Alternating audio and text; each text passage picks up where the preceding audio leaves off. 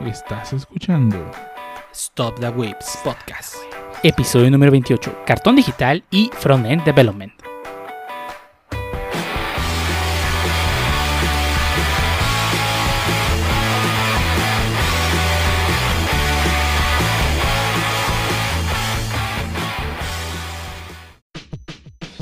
Bienvenidos a Stop the Podcast, episodio número 28, un podcast dedicado a hablar de anime, internet, hot mangas, y más cosas que interesan los whips y el único podcast que va a estar disponible en todas las plataformas, no solamente en Xbox.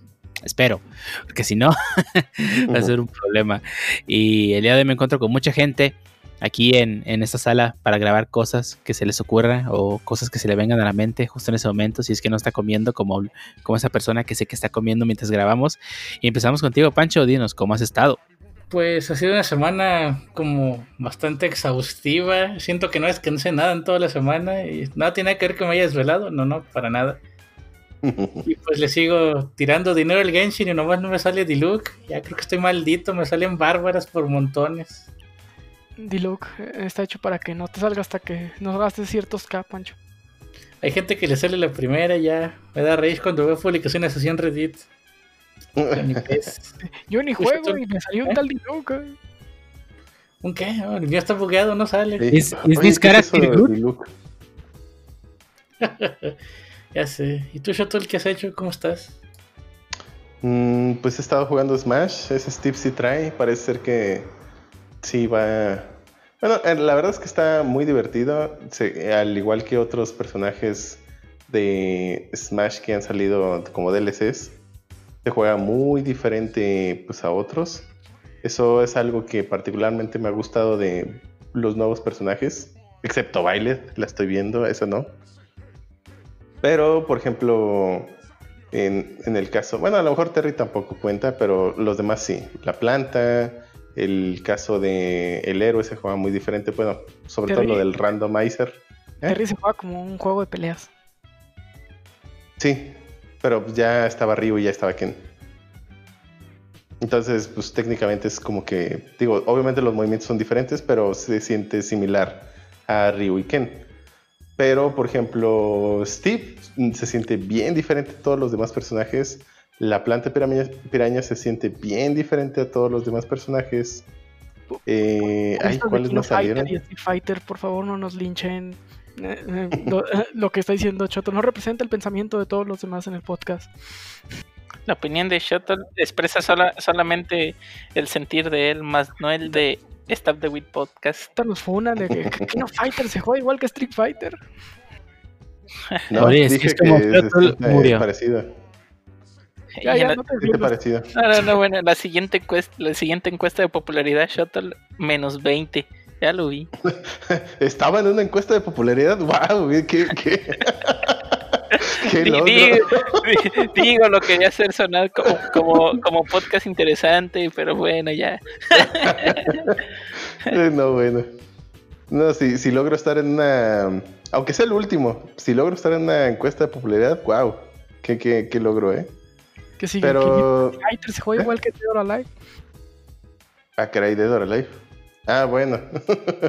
no sé, le hace falta físicas en esos lugares especiales. ¿Al Virtua Fighter? Ah, te entendí Dead or Alive. No. Sí, dije que el Virtua Fighter se juega igual que Dead or Alive. Ah, no he jugado Virtua Fighter y Dead or Alive sí lo llegué a jugar. Así que no sé cómo se juega Virtua Fighter. Pero bueno, eh, me gustó que Steve se siente muy diferente a todos los demás personajes de Smash.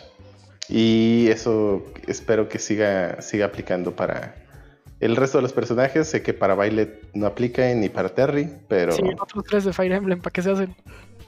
Eh, espero que ya no agreguen más de Fire Emblem, por favor. Pero sí, me, gustó, está muy divertido. El personaje sé que lo odian porque pues los niños lo usan y es popular entre los niños, o al menos niños que ahora son adolescentes. Pero a mí, pues digo, creo que pues, no, no, no lo veo como motivo para odiarlo. Y pues sí, está, tiene varias mecánicas muy interesantes que podrían considerar algunos ahorita como para que lo nerfien, pero pues hay que darle al menos la oportunidad. Digo, muchas veces llegamos a decir, al menos de los que estuvieron al pendiente de la comunidad de Smash a lo largo de varios años y varias generaciones, pues lo mismo pasó cuando salió el héroe de, ah, está súper roto y en realidad nadie ha visto un héroe ganar torneos chidos. O cuando recién salió Little Mac en Smash 4, que todo el mundo lo usaba y no, está súper roto y que no sé qué. Y al final resultó ser un asco de, bueno. A ver, a ver con, Little Mac no te metas. Con Little Mac no te metas. pero bueno, al principio todo el mundo creía que estaba súper roto.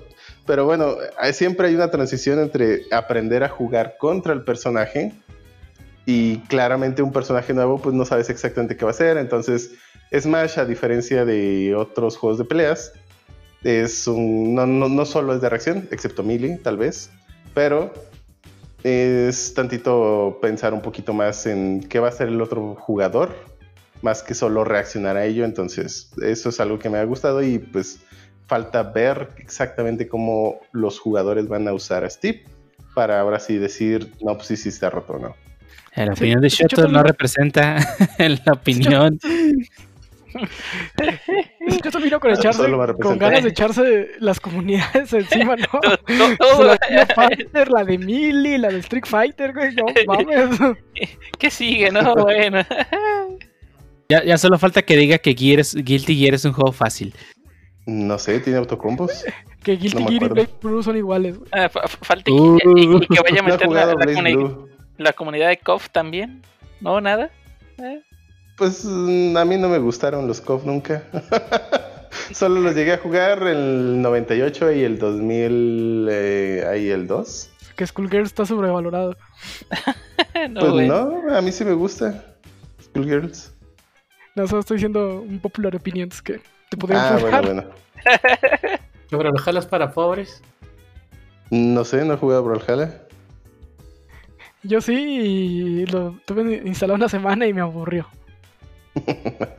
no, no me llama la atención. Digo, ahí sí, como tengo Smash, la verdad, pues no me llama la atención el Brawlhalla. como si puedo pagar Smash. Es un cuchillo. oh, pues. Pero bueno, pues hasta ahí mi, mi, review de Steve breve de lo que llevo jugando en estos dos días. El Harvest nomás no trae, pero bueno, nunca ha traído, entonces. Review parecía cromada. Es que, es que tiene el símbolo de Microsoft, es Steve, dale calma. Claro, claro, pues eh, ah, sigo esperando mis beneficios de Phil Spencer. Pero bueno, ¿y, a ti qué tal, Menilla? ¿Cómo te ha ido? Eh, bien, bien. Eh, creo que no he jugado tanto esta semana. Digo, hace unos días me, me quedé esperando Party de Sea of Thieves y nomás nadie me hizo segunda. Pero el que fue el martes sí jugamos y estuvo bien. ¿Sí fue el martes? ¿No es martes? No me acuerdo. Eh, mm, creo que fue. A agarrarle el. Ah, creo que fue lunes. Fue, fue lunes. Por, acuérdate que fue cuando tiramos a los tipos random que acaban de, de pasar lo de la calavera. Bueno, no, no sé cómo, cómo se llama en sí el evento ese. Pero sí, fue cuando nos fundamos esos tipos. Fue lunes, ah, fue lunes, sí, sí. Y ya llegué a nivel 15 por fin en Genshin Impact. Me falta solo un nivel para poder jugar en línea. Eh, la verdad el juego está divertido, pero la, la limitante de en línea hasta nivel 16 pone una presión innecesaria de estar subiendo de nivel. Eh, por lo menos a los que no tenemos tanto tiempo para estar jugando. Y es algo que no me está gustando mucho también para ciertos calabozos también tienes que llegar a cierto nivel y entiendo el punto de que el juego es gratis y eso y que lo hacen para que le gastes. De hecho, esa, esa, la, la, la barrera del nivel 16 para entrar en línea, creo que le hicieron más que nada para evitar este tipo de situaciones en las que te metes a los mundos de los demás e intentes este, quitarle los recursos, ya que, pues, digo, si te metes al mundo de los demás, te puedes llevar los recursos de ellos y pues ya ellos no lo van a tener. Y creo que lo hicieron para asegurar que las personas que de verdad quieran jugar el, juego un poco más serio, pues ya tengan que tener cierto nivel y no nomás hagas una cuenta, te metas a hacer tu, tu cagadero y ya luego es una cuenta que acabas de crear y listo, se acabó. A lo mejor por eso lo hicieron, quién sabe. Sí, sí, supongo que es para evitar tipo de problemas con gente más casual. Digo, yo soy un casual de Genshin Impact y me molesta. No me considero alguien que esté jugando Genshin Impact a nivel hardcore como podría ser Pancho, por ejemplo. Lo juego cada vez que tengo chance. Eh, pero pues sí, a mí sí me está gustando la limitante de, de, nivel. Y eh, me he puesto a explorar el mapa, está bastante divertido. Me he topado con monstruos que ya no puedo matar. Tengo que salir corriendo. Porque, pues sí, ya nivel 36 y me hace pedazos. Pero, pues bueno, hasta ahí. ¿Y tú, Harp, qué tal? Ah, bueno, debo de decir que inicié la semana pensando que el trabajo me iba a consumir demasiado y al final me di cuenta que no. Entonces sí ah, le he dedicado un poco más a juegos como la colección de Mario. Ya sigo este, jugando la parte de Sunshine otra vez. Ah, y también un poco más de el Mario Galaxy. Solamente que no, no he tuiteado lo suficiente de ello. Creo que volveré a empezar como cuando en el 64, pero creo que mi hype era más alto.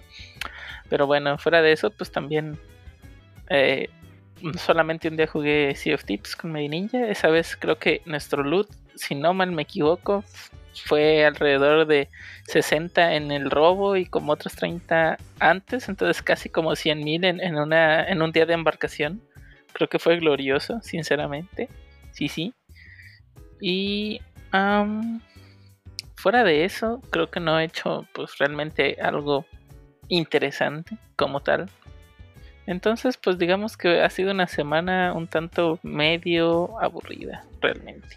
Bueno, sí, también calé el personaje de Steve en Smash. Eh, se, me hizo algo complicado de mover. Digo, sí me gustó la, la dinámica que trae, no está nada mal. Está roto, sí, por más que Shuttle diga que no, sí está roto. Así como el héroe está roto, el hecho de que no ganen torneos no quiere decir que no estén rotos, quieren decir que la gente no lo sabe usar, no le quita lo roto. Así como cuando dice, exactamente, así, así de sencillo. Pero bueno, uh, sí debo decir que se, me hizo raro pues eh, su inclusión, pero pues eh, digamos que es lo que hay.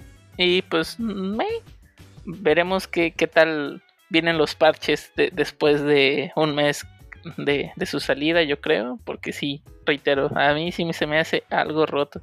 Eh, al menos en los ataques dentro de la plataforma, fuera de la plataforma, a mí no está tan hardcore. A no ser si que eso lo tengan como, digamos, la forma de mediarlo. Ah, pero el tiempo lo dirá. ¿Y, usted, jefe Dio? ¿Qué nos cuenta? No, pues nada, aquí este, he estado toda la semana viendo One Piece ahora que llegó a Netflix, eh, reviéndolo por como quinta vez. Pero bueno. Entonces, vámonos entonces al primer tema, ¿o qué? Pues sí, ¿por qué no?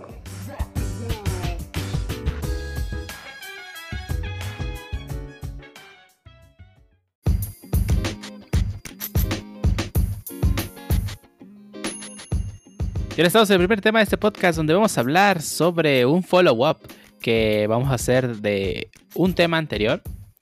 Hace dos podcasts hablamos sobre cartón, o más bien juegos de cartas coleccionables.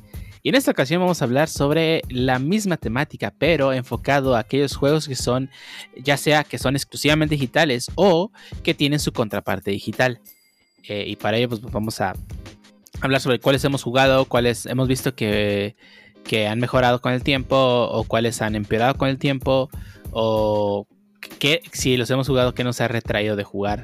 Y pues para ello vamos a empezar con el Pancho, que, creo que tú jugabas Shadowverse, si no me equivoco. Eh, sí, llegué a jugar Shadowverse, no sé si fue de salida, pero fue en unas épocas tempranas del juego. Recuerdo que no había Power Keeps tan, tan feos entre las expansiones iniciales. Y pues se me hacía bastante bien porque yo quería una alternativa a... ¿Cómo se llama este otro? el de Blizzard. Hearthstone. Ah. Hearthstone, yo quería una alternativa a Hearthstone porque el Hearthstone era muy pesado para mis dispositivos y pues encontré Shadowverse y que pues aparte podía disfrutarlo plenamente sin saber absolutamente nada del, del lore porque todo el lore está en el juego de cartas y no en, en WoW como fue con Hearthstone que si bien podías jugarlo pues todo el lore estaba en WoW y pues eh, había cosas que no entendía o por qué este monstruo es importante cosa que en Shadowverse pues para mí era un boost, aparte de que tenía monas chinas y pues eh, la mecánica de la evolución de cartas se me hizo bastante interesante. Y sin mencionar ese efecto placebo que me sigue dando con casi todos los juegos que tienen este tipo de mecánicas de cuando encuentras una cosa rara brilla y hasta la animación es diferente, eso es lo que me motiva a gastar en este tipo de juegos. pero pues todo fue, bueno, el contenido de Hearthstone pues se me fue acabando, el modo de single player pues me lo terminé, ya no tenía más. Y pues el seguir jugando en línea. Vi que era abismal la diferencia del deck con las cartas que me gustaban del meta, yo, yo no estaba enterado, pero sí era abismal la diferencia de cómo me derrotaban y pues al ir saliendo más expansiones este Power Creep se fue intensificando y pues yo como en esas épocas no tenía varo, pues me quedé muy atrás y terminé por dropearlo, pero era una propuesta bastante interesante, aunque se clonaron absolutamente casi todas las mecánicas de Hearthstone. Sobre todo la de, la de ir agarrando mana turno por turno. Sí, y pues el layout del, campo, ataque y vida y ya, y los escuditos. Sí, creo que. bueno, todos los efectos eran iguales. Sí, Hearthstone vino, vino a innovar mucho en cuanto al diseño y creo que muchos están tratando de imitarlo. Muchos juegos que a pesar de que están trayendo su fórmula de los juegos de cartas este, físicos al digital, como en el caso de Magic Arena, Magic, Magic de Gathering Arena, pues, al final de cuentas usa el mismo un layout muy similar al de Hearthstone. Creo que simplemente Hearthstone le atinó al, al diseño porque he visto que aquellos que intentan hacer diferente, pues la verdad es que no se siente tan intuitivo como es el de, el de Hearthstone, ¿no? Porque al final de cuentas es, tú estás en el centro, tu personaje está en el centro y ahí está tu información necesaria sobre ti, tu vida, tu mana, etc. Y todo lo demás está en el campo, lo cual lo hace muy intuitivo. A mí Hearthstone sí me, sí me, sí me gustó, pero no sé, bueno, más bien en el aspecto de armado del deck fue donde hizo básicamente que me retirara. Se me hacía muy buen juego, bueno, se me hace muy buen juego en, en, en el gameplay, pero en la parte de deck building creo que falla totalmente, al menos para mi gusto porque pues para tener un buen deck básicamente tenías que pues gastarle, ¿no? O jugar muchísimo tiempo. Entonces Mira, como, como cualquier juego de cartas, ¿no? No, eh, bueno sí, pero mm, bueno sí, básicamente era pues eso, ¿no? Eh, creo que bueno, viéndolo comparativamente con la versión física, Quizás sí debía haberle gastado, tal vez, y así continuar con la diversión, porque la verdad creo que Hearthstone sí, sí me pareció muy buen juego y creo que quizás solo era ese estigma de que como es free to play, pues yo estoy al menos acostumbrado a, bueno, no me gustan las microtransacciones, entonces estoy muy, muy acostumbrado a no gastar en ese tipo de cosas, aunque sean skins. Digo, creo que es más bien una idea mía de, pues, como protesta, digamos, de no quererle, digo, no estoy muy a favor de eso. Sin embargo, si lo comparamos con uno físico, pues sería el equivalente, ¿no? Comprar un sobre y ver qué te sale.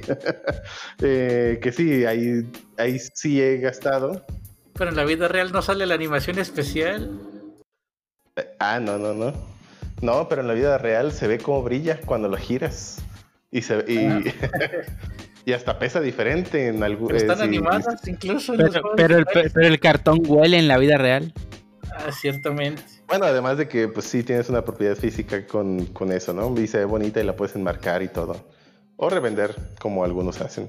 Pero bueno, el, el punto es que creo que sí, quizá ese fue mi error, el pues compararlo, o más bien no considerarlo como tal cual un trading, bueno, que en este caso ni siquiera es trading, ¿no? Mm, pero no, no considerar esa parte, ¿no? Que pues gastaría en sobres o en cartas y en, en Hearthstone, pero pues que sí lo haría en físico. Mm, pero el juego a mí sí me gustó mucho, me gustó la mecánica, lo del maná se me hizo muy bien.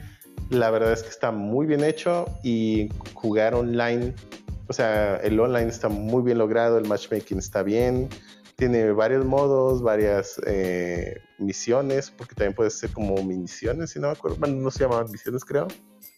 Pero pues era así como mini misiones de, pues juega con este deck o usa este héroe o, o juega con estas cartas, algo así era y en una partida online o en esta como mini campaña, etcétera. Entonces, La verdad, el juego en sí está muy completo. A mí se me gustó mucho. Y sí, no sé sinceramente cómo ha ido evolucionando hoy en día.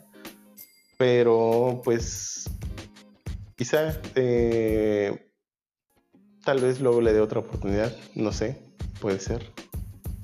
De hecho ya tenía un deck más o menos decente, aunque pues pues es que el asunto es que si no tienes un deck chido, pues como son partidas en línea, aunque ah, pues, tomamos el matchmaking funciona más o menos bien, pues en general pues nunca pasa el que te pongan con el vato que pues sí le gastó y pues GG, ¿no? Que sí, ya sé que eso ocurre en, en la vida real con cualquier trading card game, que pues juegas con tus cartas comunes de a peso y luego juegas con un vato que sí le invirtió a su deck y entonces todo pues, te brilla. gana bien fácil, ¿no? Ajá, y que todo brilla. Y... Sí, de, de hecho, o sea, el, el meta de Hearthstone City ha tenido sus altibajos. Este, yo no lo sigo de cerca, este, pero sí me ha llegado información. Digo, por gente que conozco sigue, que sigue jugando. Tiene sus altibajos. Tengo entendido que ahorita está muy sano el meta, ya que no está tan atiborrado de cierta, cierta mecánica y que prácticamente cualquier mecánica que quieras pueda jugar. Desafortunadamente, pues el, el- no voy a decir problema, porque pues digo, al final cuentas muchos juegos tienen este detalle, es la rotación. Y Hearthstone tiene rotación. Así que cualquier deck que te hayas armado de cierta expansión, posiblemente hoy ya no sirva. Afortunadamente, y ventaja que tiene este tipo de juego como Hearthstone, es que tiene una colección básica, la cual es eh, evergreen, o sea, nunca la van a quitar de rotación.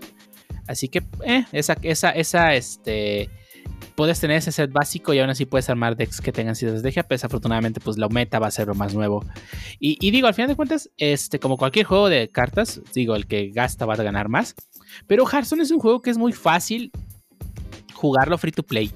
Y, y- y digo, o sea, yo conozco gente que juega free to play y tiene decks meta free to play y que ha ganado torneos únicamente con, con decks free to play. Y lo digo por mi primo porque él es el, el campeón estatal Ah, de, de- donde, de donde soy. Este, pero, o sea, él, él ha jugado puro free to play. Y me consta que es posible. Eh, Es mucho jugar, Sí, sí, sí. es Ajá. mucho jugar, pero al final de cuentas, digo, eh, juegas por divertirte y si el juego te divierte, pues no te va a molestar estar jugando, ¿no? Se- Sí, se- sí, sería muy tonto pero- decir, eh, ay, mejor le invierto para jugar una vez y ganar, o prefieres jugar mil veces aunque pierdas, pero te estás divirtiendo porque es un juego que te gusta. O sea, ¿qué prefieres? Sí, es cierto. Aunque bueno, más bien yo lo jugaba para los ratos libres. Digo, normalmente no juego en celular, no me gusta. Pero es Hearthstone en particular lo usaba para esos ratos libres de, ah, pues voy al banco. O, ah, pues voy en el camión o en el Uber o algo así.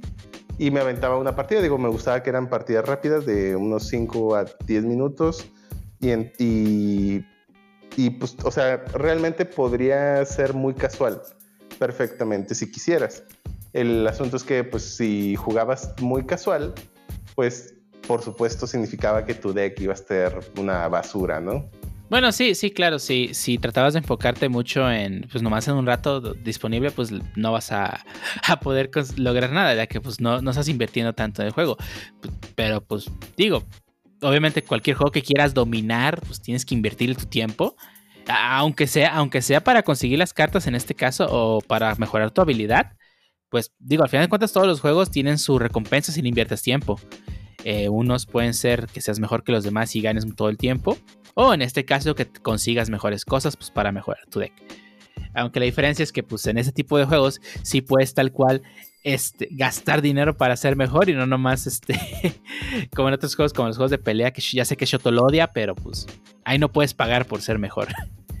Cosa que pues mucha gente no, no, ¿Cómo no? puedes pagar por ser mejor en un juego de peleas. ¿Cómo lo haces? ¿Pagas el DLC? Ah. Con el personaje roto. Sí, sí, sí, sí. Bueno, bueno, Aunque no vamos a entrar. También se entra mucho el factor gachapón que pues puede no salirte absolutamente nada de la carta que querías. A O puede diferencia de los ser de la todo. vida real que, ah, pues en vez de comprarme un paquete de cartas, voy y me compro directo la carta que me va a romper mi deck, pues. Exactamente, sí, eso no, eso no es algo que tiene cartón, eh, que tiene cartón físico y no el digital.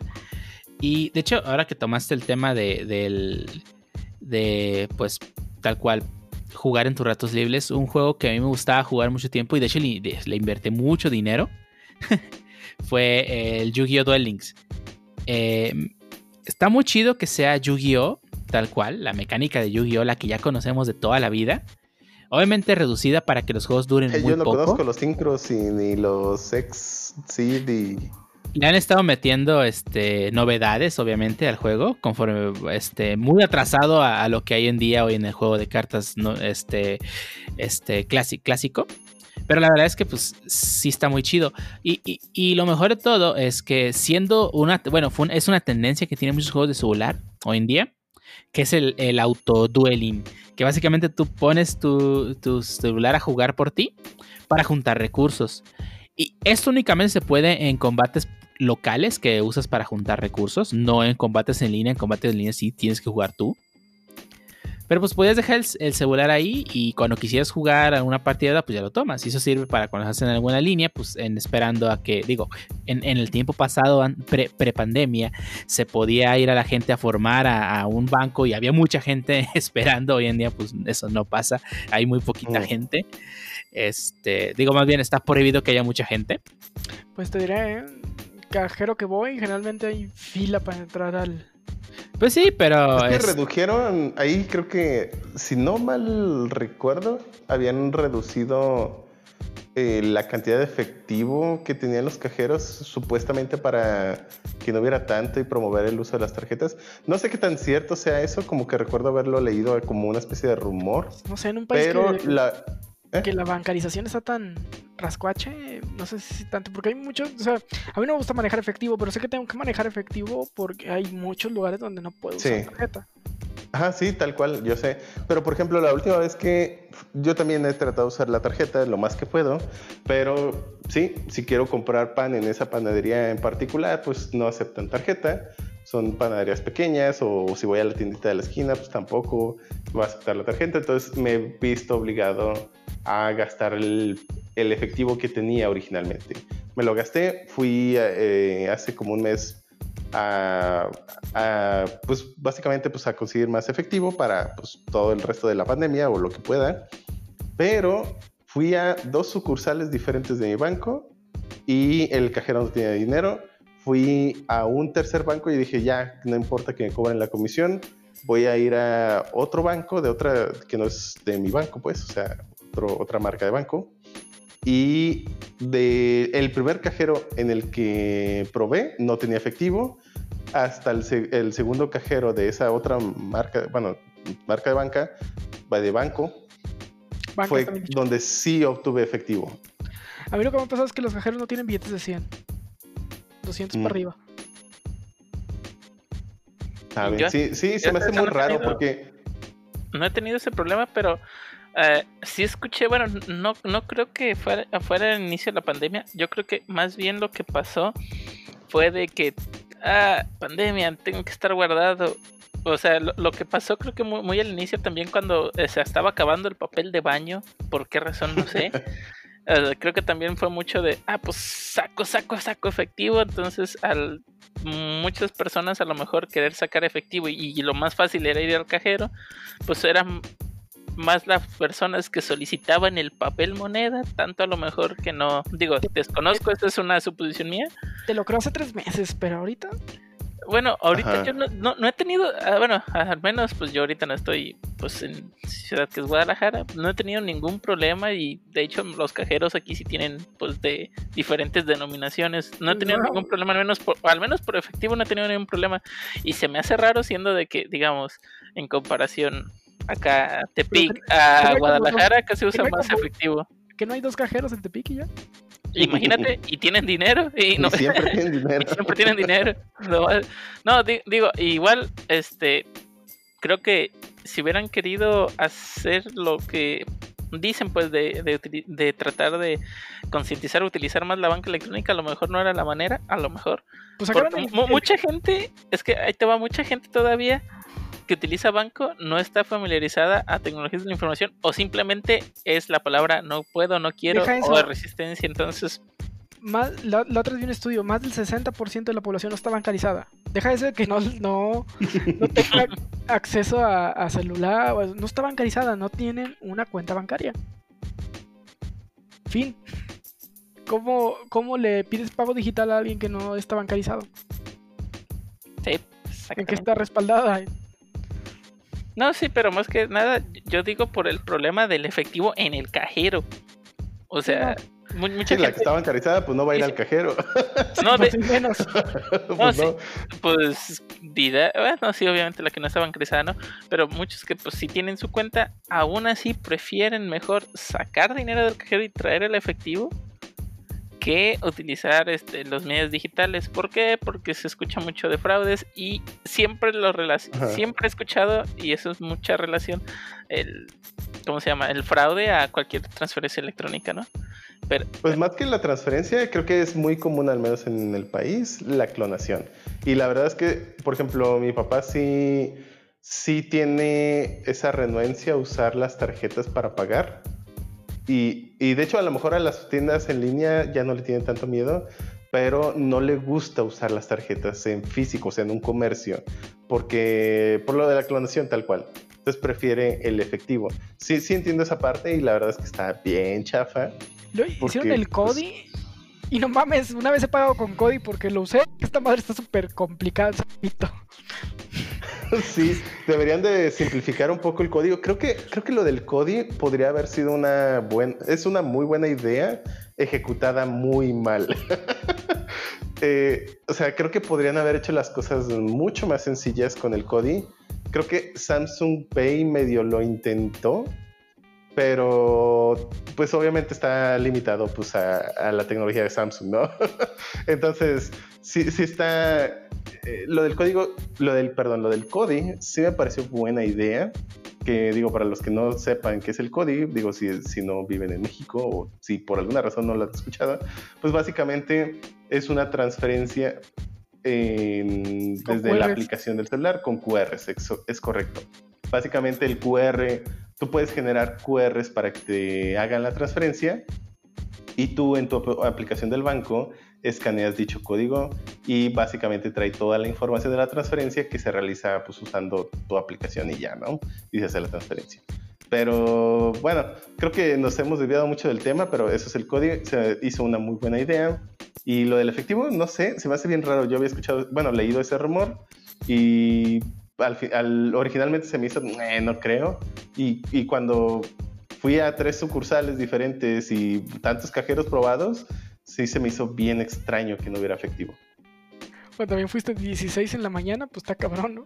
Ya No, de hecho fui en la tarde porque, o sea, fui en la tarde porque, digo, no me gusta salir, me da flojera, pero pues dije, ok, voy a hacer mis compras eh, eh, porque quería también comprar pan.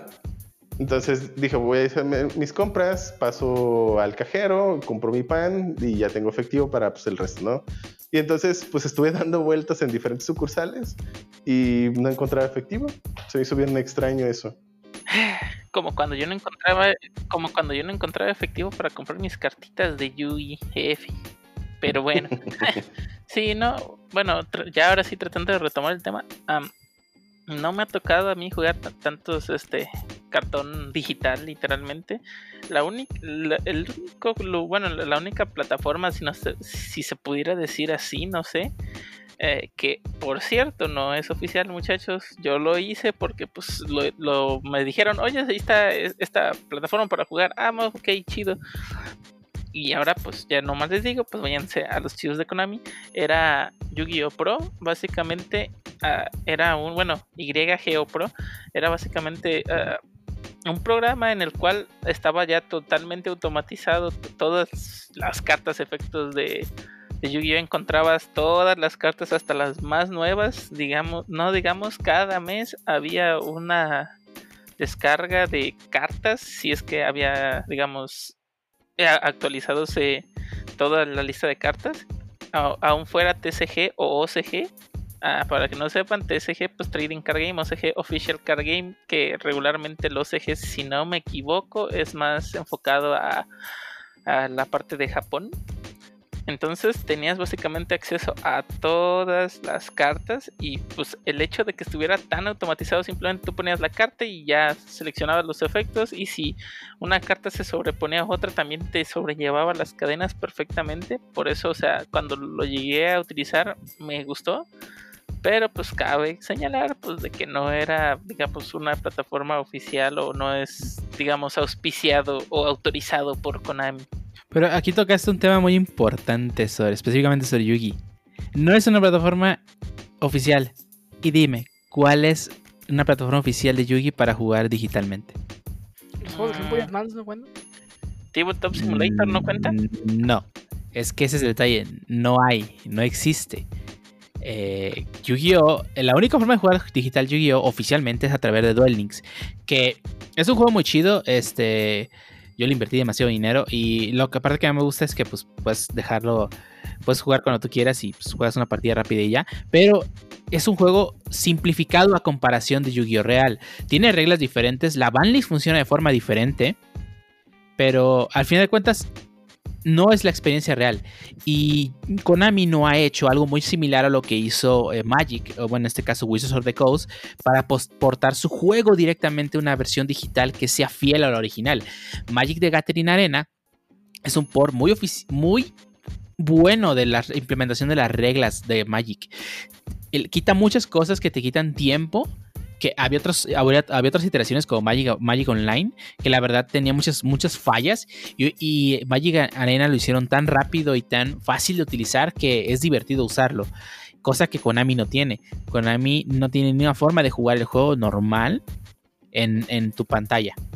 Eh, Pues, existen los. aquí no sé si aplica, pero bueno, ya es una opción vieja. Ibas a decir los de juegos. consolas ajá. de Nintendo 10 y PSP creo que tienen funcionalidad online y pues es una forma Justo, pero pues se quedó muy muy atrás, pues muy atrás. Ju- ju- ju- justo lo que iba a tocar.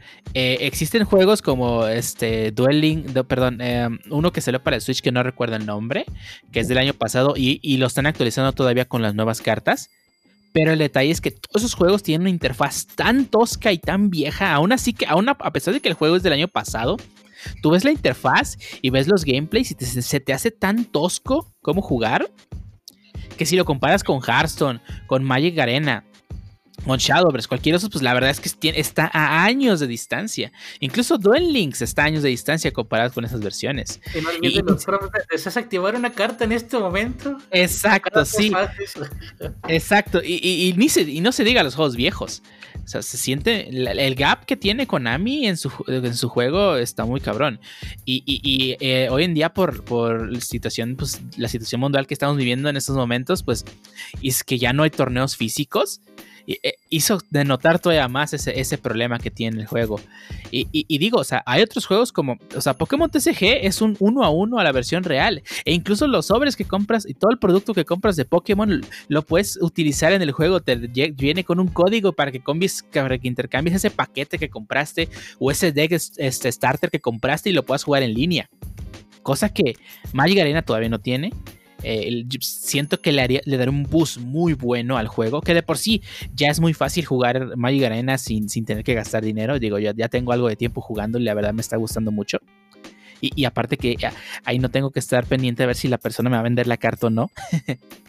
Lo compro con oro y listo. Pero creo que Konami le falta eso. Y de los tres grandes, que en este caso son Konami, Konami con Yu-Gi-Oh!, este, Pokémon Company con Pokémon TCG y Wizards of the Coast con Magic, el único que no tiene presencia real digitalmente es Yu-Gi-Oh! Y creo que hoy en día sí es muy necesario que Konami se ponga las pilas, pero Konami siendo Konami no va a hacer nada. Sí, di- di- digo, realmente si quisieran hacerlo, inclusive pudieran comprar esa plataforma. Creo que todavía está disponible, no. Sí, se llama no la he Dev, descargado. Dev Pro hoy en día se llama. Algo así. Pero la última vez que lo jugué realmente me gustaba, reitero, la sensación de las cadenas. Como, inclusive si te preguntaba, pero le decías que no. Y ya si le dijiste una vez que no, no te volví a preguntar. ¿Estás seguro que no quieres activar nada? No, le dijiste que no y, y sí, y sí, en la continuación del juego. Eso le daba demasiada fluidez.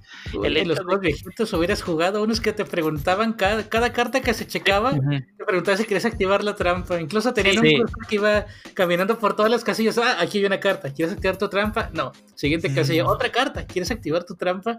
Y pues los duelos te tomaban minutos cuando en realidad no debía tomar tanto. Sí, de hecho, de hecho, eh, Ma- Magic Arena lo resolvió de, de una forma creo que muy inteligente. Es que tal cual, la, la más básica que se le hubiese ocurrido a todo el mundo es voy a poner un switch de aquí si quieres que te pregunto o no. Si les activas ya no te vuelvo a preguntar. Pero una cosa que me gustó mucho es que tal cual tú puedes poner un checkpoint en, o sea, tal cual un breakpoint como si estuvieras programando, un breakpoint en, en un step del juego y, y se va a detener el juego ahí y, y, te va a dejar hacer lo que quieras. Lo cual está muy chido por si quieres, ah, me voy a esperar a que sea el phase de mi oponente, pongo el checkpoint en su phase. En cuanto llegue al phase, se va a detener el juego y me, y me va a decir que puedo hacer algo. Y eso se me hizo muy chido ya que no estás quitando el tiempo, sino únicamente tú que ya conoces tu deck, vas a saber qué, vas, vas a saber qué hacer. Porque, ah, ok, cuando mi oponente este, llegue a su end phase, yo quiero activar algo. Y si espero a que mi oponente invoque algo para este, activar algo, activo, eh, activo la casilla de, de, movimiento. O simplemente sostengo el, botón de espacio y, y, se pasa de corrido todo. Lo cual está, está muy interesante. Lo, siento que lo resolvió de forma muy inteligente poner ese breakpoint ahí. Sí, digo, no me ha tocado, pero así como lo describes, creo que sería también una, bueno, no sería, es una manera muy práctica de solucionar ese problema. Ahorita que lo comentó el Pancho, uh, sí, de hecho recuerdo un juego que tenía de Yugi precisamente en el uh, Game Boy Advance, si no me equivoco. Había dos, bueno, al menos yo llegué a jugar una que tenía y otra que me prestaron versiones de Yu-Gi-Oh! En una que se jugaba, o sea, aunque te estaba preguntando, iba demasiado rápido, entonces tú nomás decías sí, no, sí, no, sí, no, y a lo mejor pues ya conocías tu deck, pues hacías los, rápido, ¿no? Pero había otro que, que hacía lo mismo, pues digamos así, pero iba lentísimo.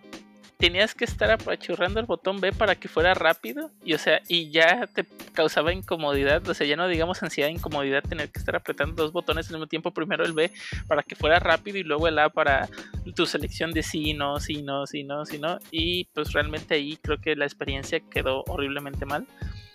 Eh, pero pues a lo mejor si hubieran hecho algo parecido como comentas, pues hubiera funcionado de maravilla, ¿no? Pero sí, sí, si quisiera realmente Konami, digo, tiene demasiadas opciones o puede empezar desde cero. Pero creo que realmente, pues, si no le ha interesado todo este tiempo, no creo que le interese ahorita, al menos de que vea algo, alguna oportunidad económica por explotar ahí. probablemente. Pero sí, es, es, el único que nos falta de los tres grandes en, en línea. O sea, en, línea, en, online, eh, perdón, este, digitalmente. Eh, el más grande es Hastor, sin, sin lugar a duda. Este, MTG Arena no es tan grande todavía, pero sí, le está, está haciendo las cosas, eh, no voy a decir muy bien porque al ser un juego que está basado uno a uno al de la vida real, si el de la vida real empieza a fallar o empieza a echar a perder el meta, pues el juego digital se va a ver reflejado todo eso. Pokémon igual, como es uno a uno a la vida real, este, pues todo lo que pasa en el meta de la vida real con las cartas, pues también te va a pasar en línea.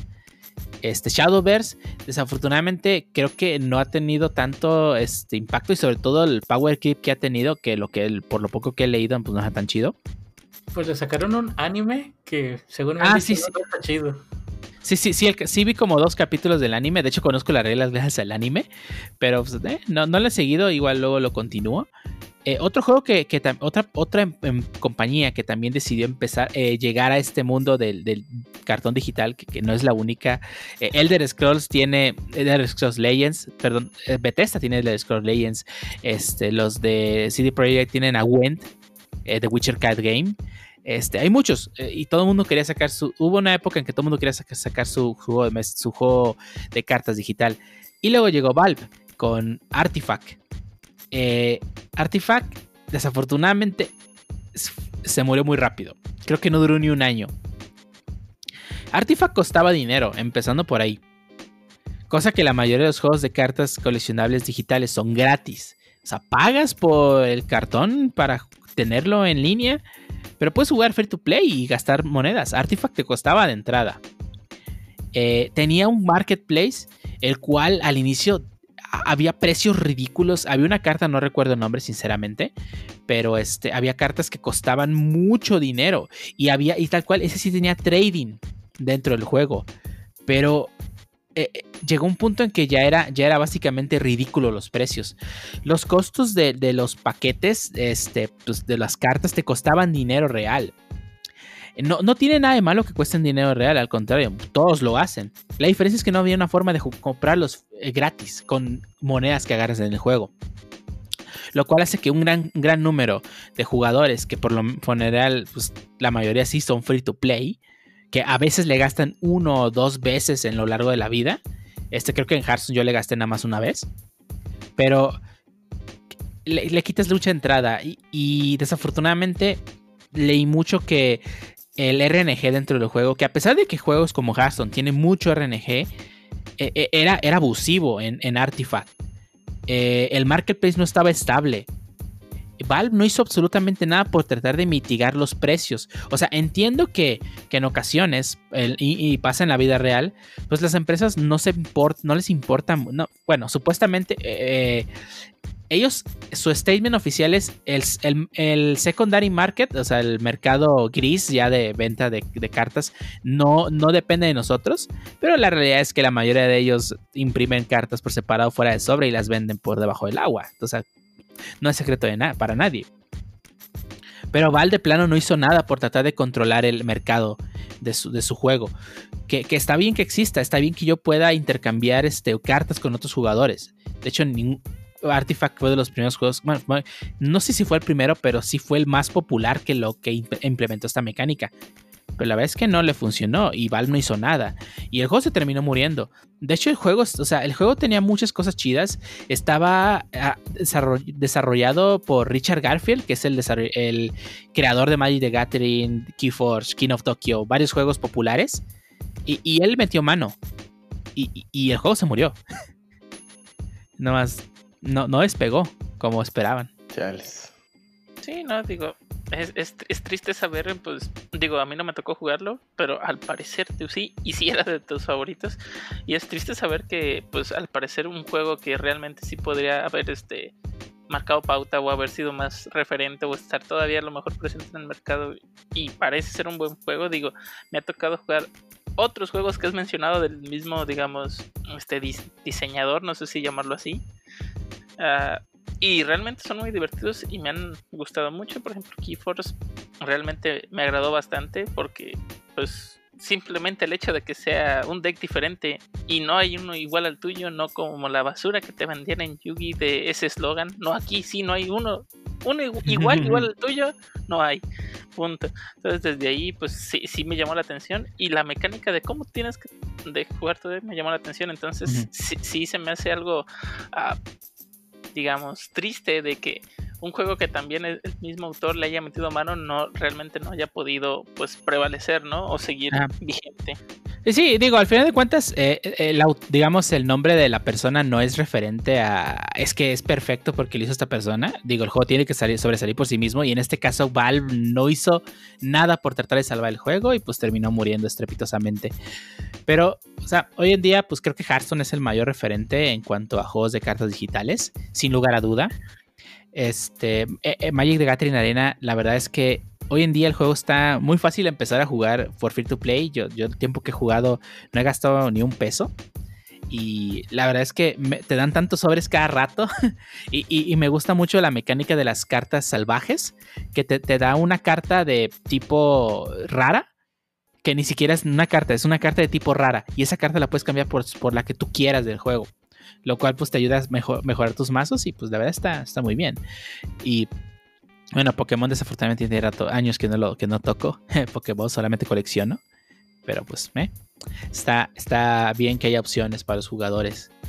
Sí, fuera de, los que ya hemos mencionado, digo, no se me viene uno a la mente. Si acaso el que llegamos a jugar hace poco, que todavía... Mmm, eso sí nos podrás decir más tú. No sé si ya, ya está en circulación oficialmente o esté más Ah, comercializado, pero el Digimon TCG, ah. el Digimon TCG que llegamos a jugar en Tabletop Simulator, realmente sí me, sí me gustó. Digo, la mecánica es demasiado diferente a, otros, digamos, juegos de cartas que ya habíamos jugado, bueno, que yo al menos yo ya he jugado. Y también eso me agradó bastante el hecho de cómo administra, digamos, la forma de invocar, cómo, cómo va este digamos, cómo vas rushando tu, tu propio deck para tratar de ganarle al otro y, y, los efectos diferentes, pues. Sí, sí, realmente sí, sí, sí me agradó. Y sí me está agradando, pues. Sí, pues hoy en día no, no hay juego digital. Eh, al igual que Dragon Ball Super, pues tiene su aplicación para aprender a jugar. Eh, Quién sabe si le van a hacer aplicación. Digo, está detrás Bandai. Bandai es una empresa muy grande. Este, posiblemente saque algún día la versión digital. Yo esperaría jugarla. No sé si, si llegue a tumbar a estos dos, este Hearthstone o Mike de Gatin Arena. Pero pues a ver qué, qué, qué siguen hacer. ¿Alguien tiene algo más que agregar? Sino para ya darle cierre. Ah, pues yo ahorita me acabo de acordar de un car game que a mí me encantó la mecánica, pero pues desafortunadamente no fue popular. Y la última vez que chequé, pues tardé 15 minutos en encontrar una partida casual, ni siquiera rankeada, y pues lo dropeé por lo mismo. Es Athenion, no, se los recomendé, no sé si lo recuerdan. Car game donde en vez de ponerla sobre el campo y que todas estén compartiendo su, pues, el campo, es una. ¿Cómo se dice? Una grid en español. Una grid, una. Un tablero de 4 por 4 espacios donde las cartas tienen flechas a las direcciones en las cuales pueden atacar y para hacer daño al enemigo tus unidades tienen que terminar viva, bueno, tienen que estar vivas al inicio de tu turno y dependiendo del costo de la carta es el daño que hacen. Se me hace una propuesta bastante diferente a las que había. Siempre he querido tener un card game en mi teléfono, pero ese, ese cumplió todas mis, mis expectativas, pero pues por, se murió por lo mismo de que no había gente jugando. Sí, pues esperaría yo que Epic los compre o alguna otra compañía y les dé la publicidad y el boost que necesitan. Porque es una propuesta bastante original, bastante diferente a todos los clones de Hearthstone que hay ahorita en, Google Play, en las, en las tiendas de aplicaciones de móvil. Y pues sí, me gustaría que despegara más. Ahí está el Duel Links, ese puedes jugar. Sí, pero ese es Classic Yogi. Esta, agarra tu deck hasta que salga lo que quieras. Muchos decks se sienten coreográficos. No hay realmente mucho input, más que eres la máquina que procesa todo. Y eso ya en un cargón digital, pues tú solo confirmas si quieres que se haga solo o no. Oye, de veras, ¿cómo es el Pokémon TCG? ¿Acaso hay algo que hacer ahí en la partida? Sí, pues lo que harías normalmente en la vida real. Ah, ah, ¿no, ¿No es automatizado entonces? Ah, sí tiene cierto nivel de automatización. Digo, la baraja, se baraja automáticamente, toma sus cartas, atacas y todo ese tipo, pero pues, ¿qué tiene? Nada, es que Pokémon TCG no, no siento que hagas mucho en el juego más allá de ser la máquina que lo movía. Es que al final de cuentas Pokémon TCG es mucho deck building. Si haces tu deck bien, vas a saberlo pilotear súper bien. no, por eso, pero ahora que existe uno digital, realmente las partidas... Bueno, eso, eso de, ahora, ahora que existe ese digital, ese juego tiene años. ¿Desde cuándo está el digital? Creo que desde el 2010. Órale, nice. Pero bueno, como sea, creo que no sé. Si de por sí no me llamaba la atención Pokémon físico, creo que el digital menos. De hecho, desde el 2011 salió. Queriendo jugarlo, pero pues en mi rancho no había ni internet, así que. Lo que me gusta de que puedes eh, ahorita es que puedes agarrar cualquier mazo de estructura y meterte un torneo de estructurados, donde nadie puede modificar su deck y está, está divertido. Agarras un deck al azar y chingue su. Vamos a ver qué sale. Pero bueno. había Keyforge digital, ¿no? ¿O no? Oficialmente no, puedes jugar The Crucible ah. Online, que es una aplicación que te deja jugar Keyforge en línea. Casi todas las cartas que existen en la vida real ya están automatizadas para pues, hacer los efectos. Tienes que escanear tu código de tu, de tu cartón del deck y lo puedes jugar en línea.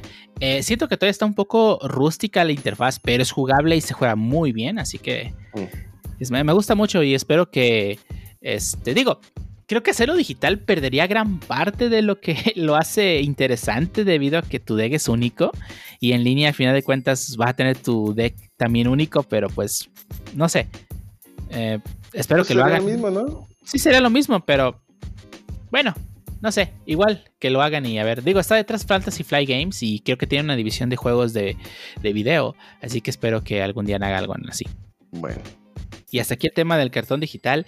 Espero que les haya gustado. Recuerden que si tienen algún juego que conozcan ustedes que no hayamos mencionado o, que piensen que es mejor que los que mencionamos o qué juego de estos juegan ustedes actualmente, que si le han metido varo, si no le han metido varo, lo juegan constantemente, pues díganos en, en, los comentarios o en las redes sociales. Ahí pues leeremos los comentarios que nos digan respecto a cada, cada tema.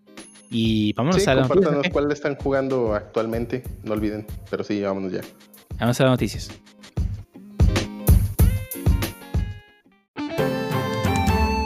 Y ahora estamos en la sección de noticias, la única sección de noticias donde Pancho, digo, donde Shoto no habla, o sí habla, quién sabe.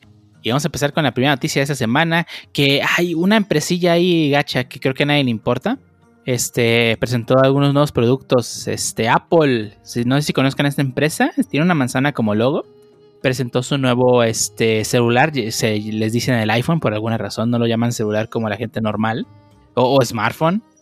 Este, pero entonces nueva, la nueva edición del, del iPhone, que es el iPhone 12 este presentó sus, sus modelos que tal cual es el iPhone 12, el iPhone 12 Pro, el iPhone 12 Pro Max. Y iPhone 12 mini. Y el iPhone 12 mini, que es básicamente el, mismo tamaño de una versión anterior de iPhone, creo que es el iPhone 5 si no me equivoco. El mismo, mismo tamaño, mismo diseño, este, pero con las características de un iPhone 12 o no sé si tenga un microprocesador más pequeño, pero o sea, tengo entendido que los mayores, el iPhone 12, ya cuenta con pues, pantallas muy grandes este, y y mucho almacenamiento y todo ese show que traen los celulares nuevos.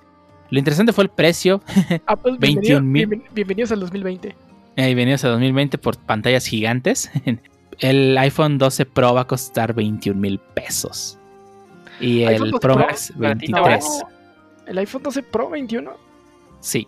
Está baratito. según yo, el iPhone 12 Pro ya supera los 20 o sea, 23 para es, es, la versión más básica, no la versión ah, con mayor capacidad. Sí, o 128 creo que es lo mínimo, no recuerdo. No, 64. Pero, 74. Pero sí, este próximo 16 de octubre, mm, las preórdenes empiezan el 16 de octubre y se van a entregar el 23 de este mes. Eh, a todos aquellos que son fans de, iOS, que, sé, que tenemos algunos porque hemos visto las estadísticas y vemos que hay gente escuchándonos en iOS. Así quedó la lista de precios. Mira, iPhone 12 quedó en precio inicial de 64 GB en 22.500, 23.000 999 para el 128 y 26.999 para 256. iPhone 12 Pro quedó el mínimo del 12 Pro es de 128 y quedó en 27.500. 30.499 para 156 y 35.499 para 512 y el iPhone 12 Pro Max. Quedó en un precio de 29.999 para 128 32.999 para 256 y 37.999 para el de 512. Los que sí están en precios por debajo de los 20 es el iPhone 12 mini, que quedó en 19.999 para el de 64 y 21.499 para el de 128 y 24.500 para, 24 para el de 256. No, no, no, no, 20 mil pesos por un solar es ridículo. Por todo ese barro te armas una PC bien ponchada, no manches. no la puedes traer en el bolsillo, Pancho, pero bueno. Este. Eh, todos los dispositivos iPhone van a tener conexión 5G. Para los que vivimos en México, nomás la torre donde vive Slim es la única que tiene 5G. sí, pero probablemente para cuando puedas usar 5G realmente en México, pues ya va a haber el iPhone 15 o 18, no sé. pero no Sí, digo, al final de cuentas es una infraestructura que se va a hacer y que va a haber, o sea, no estamos diciendo que jamás va a haber en México, si sí va a haber. Hoy, hoy en día es únicamente una parte de México tiene. Este, todos traen integrados el procesador A14 Bionic eh, y todos van a traer iOS 14. Este, supuestamente este microprocesador mejora el desempeño. Eh, mostraron varios juegos este, en el celular corriendo, entre ellos League of Legends de Wild Rift, una cosa así, es la versión móvil del juego clásico de computadora. Este, y pues todos traen este, el famoso tecnología de Super Retina XDR Display que hace que se vea súper bien la pantalla. Y pues va a venir en cuatro colores que son dorado, grafito, pantalla azul y pantalla verde. Y creo que el iPhone mini sí va a venir con más colores, pero sinceramente desconozco. Y digo que bueno por los fans de iPhone. digo, no sé si es bueno para ellos que, que, saque otro producto y que lo tengan que comprar. Pero pues bueno. ¿Tienen que? Ahí no olvidemos que primer celular en el mercado que va a venir sin cargador y sin. Bueno, sin audífonos, ya, ah. ya casi todos vienen sin audífonos. Pero primero sin cargador. Sí, va a venir sin cargador. Creo que, que exceptando ciertos países donde es obligatorio que traiga. Este va a venir sin cargador. Y por suerte, Samsung mandó publicidad de esta que, que duele, donde pusieron su imagen de esto. Esto incluye el, todos los Samsung y pusieron el cargador ahí. Hmm. Muy, muy, muy divertido, pero pues bueno, a pesar de que no trae varias cosas, que sinceramente pues tampoco es que el cargador sea muy caro. Bueno, el, cargador de iPhone sí es muy caro, pero en general no son tan caros, pues aún así el precio sigue siendo el mismo. O sea, me refiero a que sigue siendo igual de ridículo que los anteriores, pero bueno. Bien por los fans de iPhone, espero que se compren su, su celular día 1 y pues este, si alguien lo tiene, pues lo vamos a ver en las estadísticas, se iba a decir, escuchando desde iPhone 12 Pro Max. pero bueno, hasta ahí la noticia de, Apple, esta, esta famosísima, bueno, poquito conocida empresa. Y dinos, este, Jarvis, ¿tú qué nos traes el día de hoy? Ah, bueno, yo vengo a traerles monas chinas. No, no es cierto. Bueno, casi cierto. Ah, resulta que Anime Onegai, que es, por si no lo sabían, un nuevo servicio de streaming eh, de anime en México, ah, ya está en su... Y en algunos países de Latinoamérica también. Ah, también, sorry, no, conocí ese dato. ya está en fase beta. Y en la fase beta, pues obviamente solamente un selecto grupo de usuarios que hizo un request para la beta, pues pudo entrar. Eh, una de las cosas que puede llamar la atención ahorita en su fase, digamos, beta es que permite crear hasta 6 usuarios en una sola cuenta. Eso se me hace interesante. Debido a que si, bueno, no sé cómo vayan a estar los planes, pero si puede ser un plan familiar, tal cual serían 6 personas que pudieran compartir, digamos, esa cuenta. No suena mal. O plan de amigos, quizás, no sé cómo lo lleguen a manejar. Pero es una de las cosas que me llamó la atención también este tiene ah, una sección que le llaman Simulcats, uh, que se trata de los animes que van a estrenar tanto en Japón como en México de manera simultánea. Es una de las novedades, bueno, de las cosas que se me hizo bien saber que animes van a estar al mismo tiempo disponibles, aunque en este momento de los que se saben solamente hay tres animes disponibles en la versión beta que es Riel Romanesco, su Kyuta 2 y ahí está el cuello de botella. no me pregunten cómo se llama en, en Japo, pero pues básicamente eso vienen siendo las traducciones. También tienen este otro tipo de series y categorías, por ejemplo, series de Onegai que es Registro de Criaturas Fantásticas, La novia del maestro Nobunaga y Hio Himoute House. Y, y en su sección de próximamente sale Hoshi Kausel Cho Kadou Girl o sea, super chica móvil y policía de redes sociales. Ah, parece que eh, el registro de escrituras fantásticas también se puede ver este, con un doblaje latino. Sí, doblaje latino, muchachos, es bueno. Si no lo quieren consumir, no lo consuman, pero es bueno. Y con subtítulos en español y su audio japonés para los puristas. Eh, también tiene subtítulos eh, personalizados, ah, cuenta con Full HD. Y tiene también tres este, configuraciones para los subtítulos. También puedes cambiar este, tamaños, colores y hasta el tipo de fuente en lo, en lo que aparecen eh, tus subtítulos. Eh, cabe destacar que eh, las resoluciones que maneja son, bueno, las, pues sí, la, calidad, perdón, de video que maneja son de 360, 480, 540, 720 y 1080 creo que esto es a, grandes rasgos lo que ah, se puede rescatar de, la beta de Anime Onegai. realmente yo estoy muy feliz de que haya otro servicio de streaming ah, promoviendo anime. Eh, al final del día veremos qué es lo que nos trae. Y también este, se ve que va a estar muy interesante. Recordemos que, bueno, al menos Anime Onegai no cuenta con una fecha de lanzamiento oficial. Pero pues esperemos que sea lo más pronto posible. Y también pues recuerden que Fun Animation también ya viene con su servicio de streaming y va a estar también disponible para esta región. Entonces creo que vamos a tener una muy buena, digamos, gama de servicios de streaming en la cual podemos echar mano para ver anime, ¿no? Y sé que va empezando, pero creo que Anime Negai carece de un killer anime que le vaya a dar ese, ese boost al inicio. Creo que van a tener un inicio bastante bueno, no, no, no exitoso porque no, al menos Funimation va a traer todas sus exclusivas, va a tener The One's Video de Animation. Así que al menos a, ti ya te perdió, ya, sabemos que a ti ya te perdió por esa serie. Sí, pero anime, tiene seis animes y ninguno que, que digas, uff, necesito verlo. No, eh. Bueno, pero es que ahorita es beta, ¿no? Dudo mucho que esa biblioteca actual sea el final. De hoy con el final pues, me refiero al inicio del servicio real, no de la beta.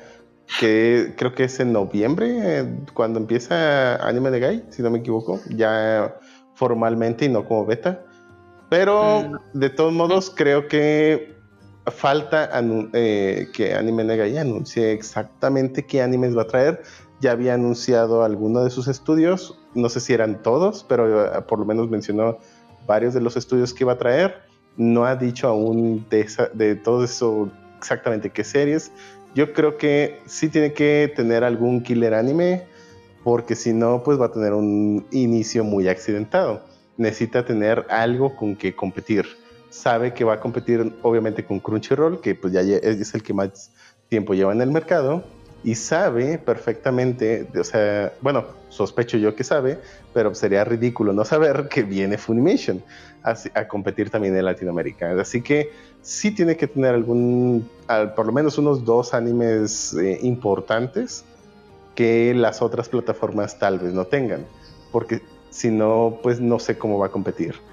Eh, eh, yo, yo, le daría el beneficio de la duda todavía a Anime Negai en cuanto a su servicio de streaming, pues digo, inicié un anime, la verdad es que ninguno de los tres de la beta me llama la atención para nada, pero inicié, bueno, puse ahí un episodio de ni me acuerdo ni cuál, no más como para ver la calidad y qué tanto tarda. Mm, sé que es beta y normalmente esperaríamos algún tipo de intermitencia en el servicio o algo. No sé si es que tal vez no todos estén interesados o no les llamó la atención los animes que hay allí pero yo lo sentí bastante estable y sin problema.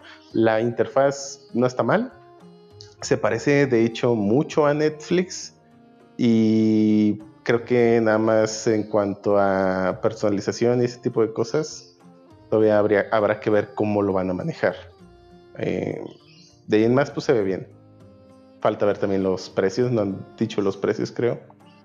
No, de hecho no han dicho los precios, pero yo creo que van a tener al menos más de un plan porque si bien tienen unos ejemplos, eh, bueno, donde al menos en la beta dice plan actual gratis y siguiente plan gratis. No, no estoy seguro cómo a qué se refiere todo eso, pero supondría yo que van a tener al menos más de un plan. Sí, digo, todas las plataformas de streaming uh, manejan algo similar. Siempre tienen que tener su plan base y luego le van literalmente trepando. Entonces, ah, yo también espero que vengan con un anime, pues, digamos, no sé si les llamarlo exclusivo, pero sí que te llame la atención para al menos darle ese punch. De lo contrario, la única forma que veo que puedan competir es trayendo a, lo mejor otros animes que aunque estén en otras plataformas, los puedas ver ahí y pues tengan un precio a lo mejor más accesible. Que a lo mejor que esa sea su, su línea de negocio, no lo sé. Pero ah, ya lo veremos en los últimos meses del año. Por eso sí estoy hypeado en ese sentido, porque en los últimos meses del año pues vienen estos nuevos servicios de streaming y pues ya veremos qué es lo que nos trae. Pero...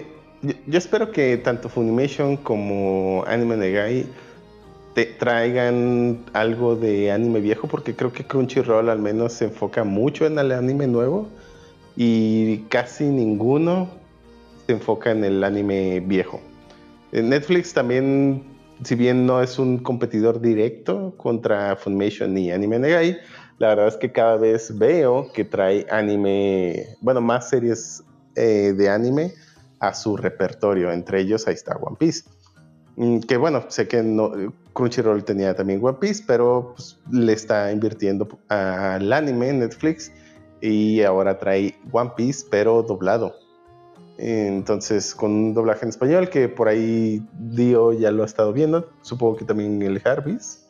Sí, sí. Y sí, hubo varios, eh, varias quejas. Toda esa gente que se quejó, está bien que no les guste. Hay varios a mí que personalmente no me gustan. Está bien, lo voy a expresar. Este, no me gusta la voz de Usopp. Pero de eso, a empezar a amenazar a los actores y al director, eh, hay mucha diferencia. Y desafortunadamente pasó eh, hubo muchas quejas en cuanto al doblaje. No, no, únicamente de One Piece. Este, One Piece fue como el, el que terminó derramando la gota que terminó derramando el vaso.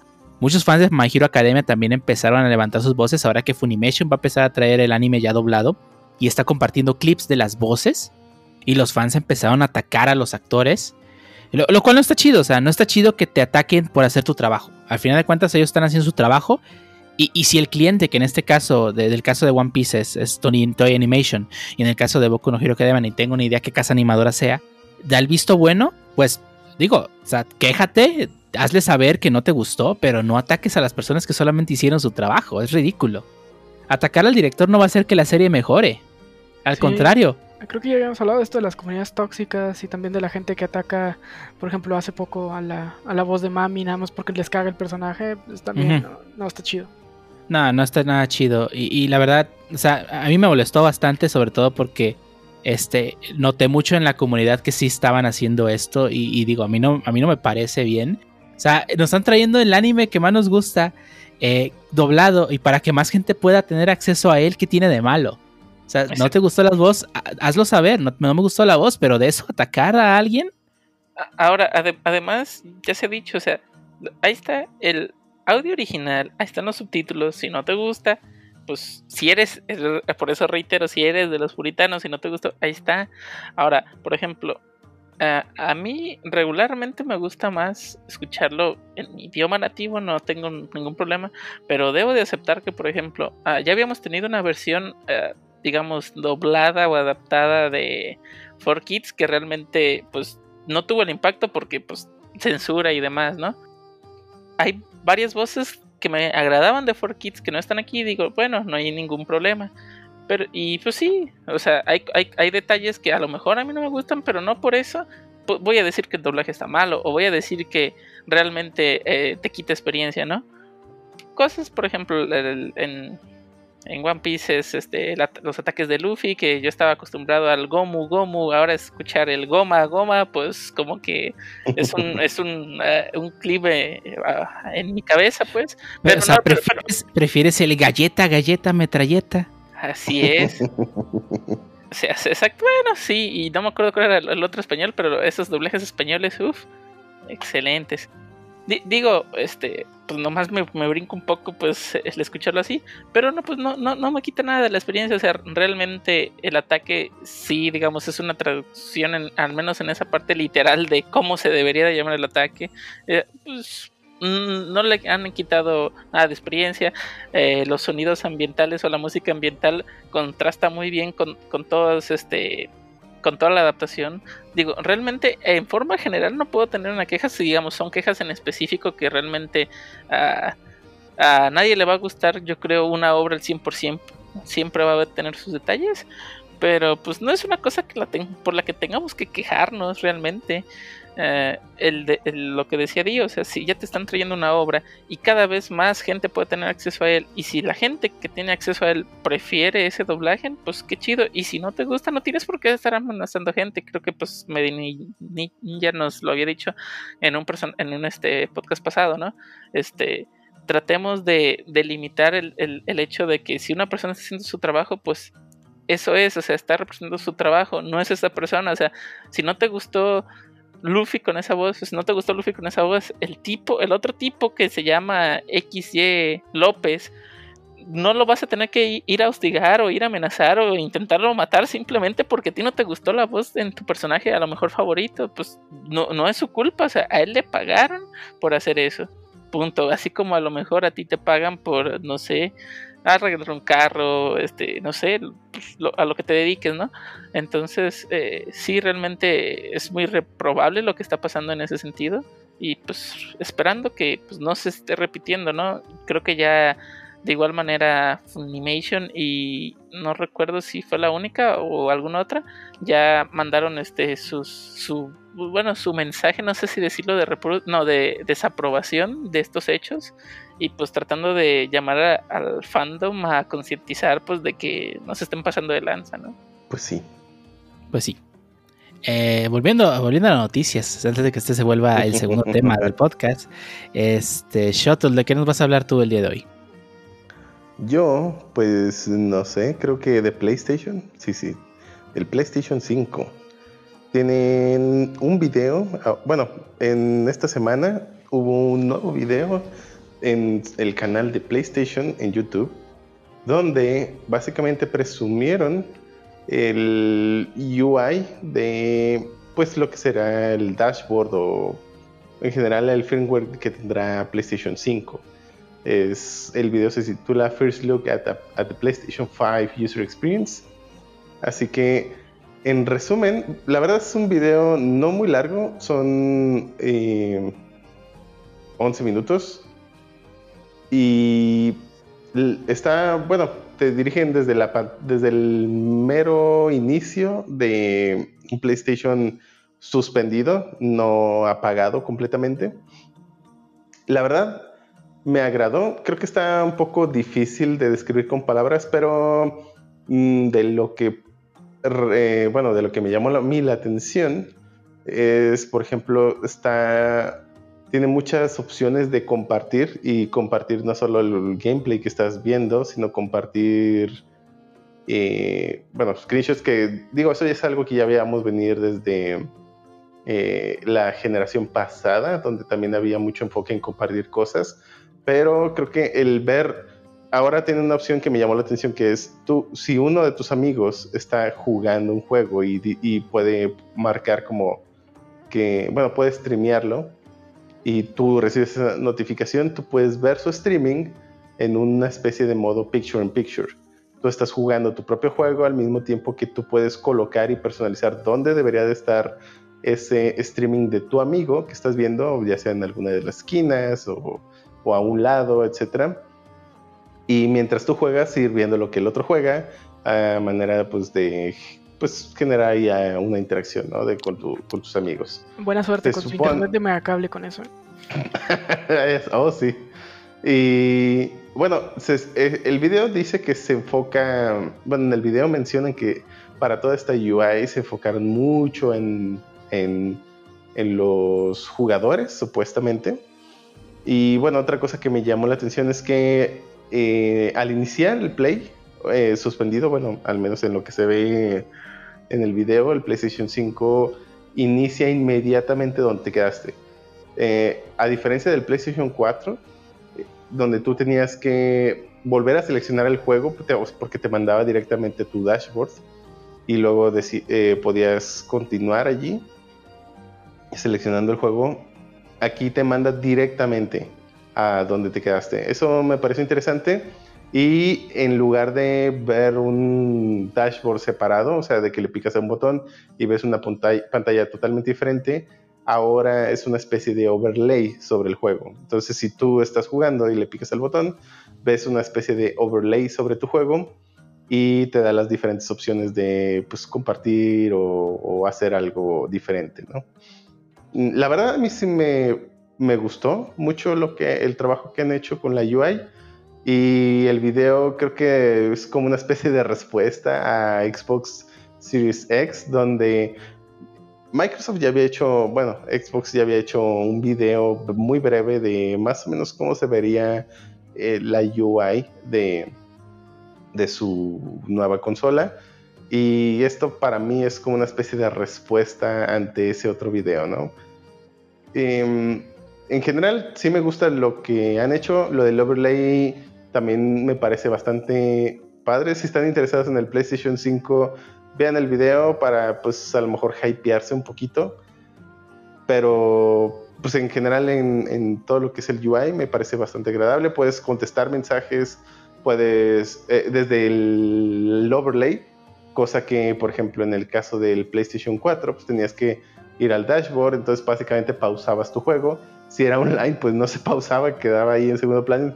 Tenías que como que escribir muy rápido para que no te mataran o algo, o, no ver, no veías realmente lo que pasaba. Aquí es un overlay, entonces perfectamente puedes estar jugando y viendo lo que pasa y al mismo tiempo que pues mandas un mensaje o ves quién está conectado, cosas así.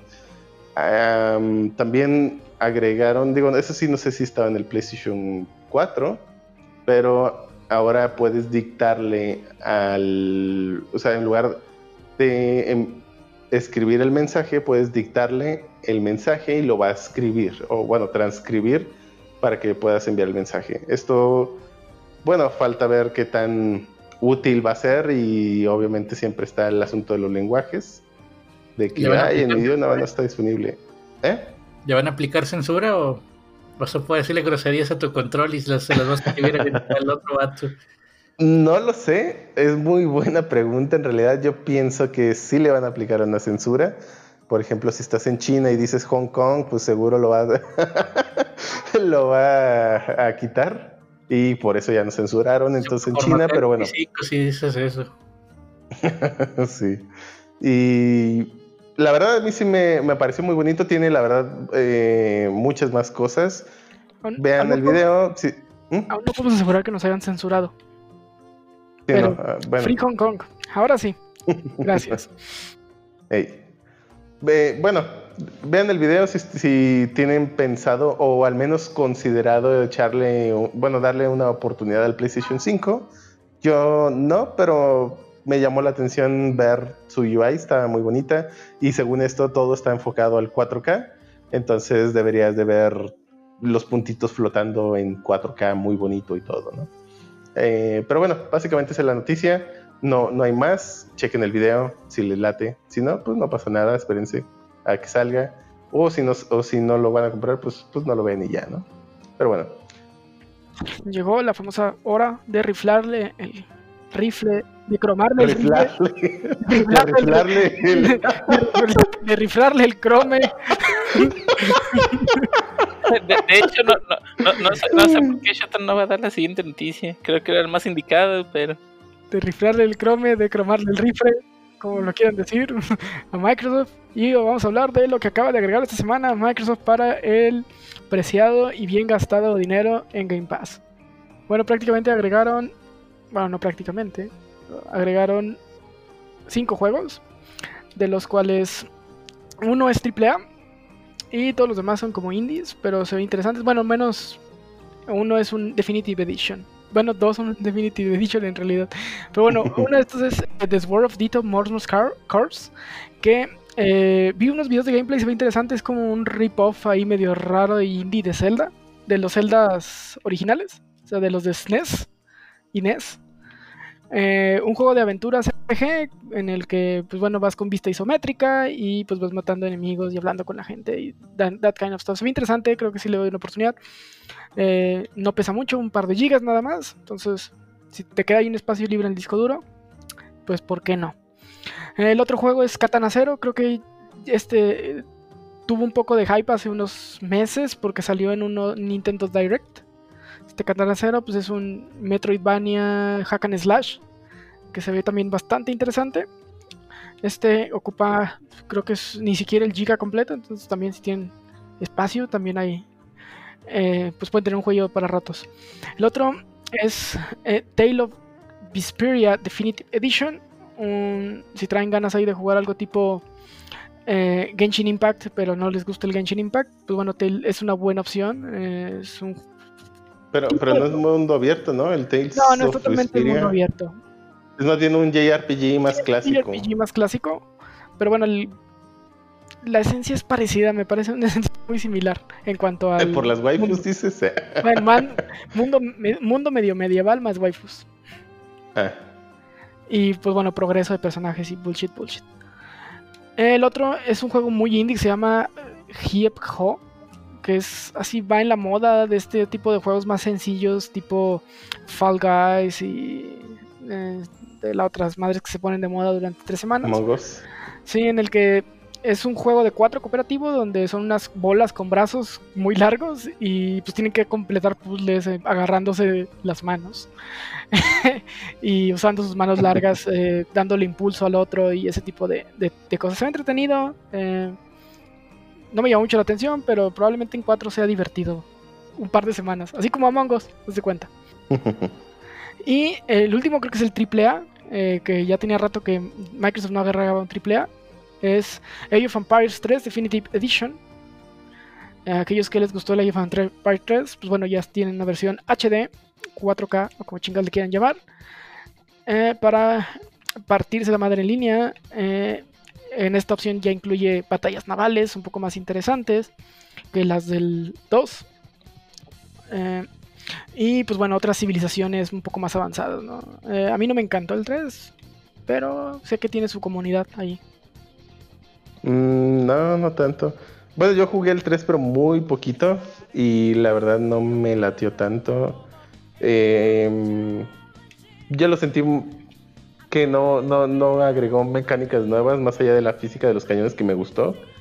Pero de ahí en más, pues no. Sí, digo, se concentró mucho en la batalla naval. Y tampoco es que hayan agregado grandes mecánicas para la batalla naval. eh, más allá de la física de los cañones y el agua y ese tipo de cosas, pero no, no, no siento que haya traído mucho y, y no sé, el, el salto 3D no le cayó tan bien a Age of Empires. Espero que hayan arreglado esos pequeños flops en esta edición. igual le, doy una opción.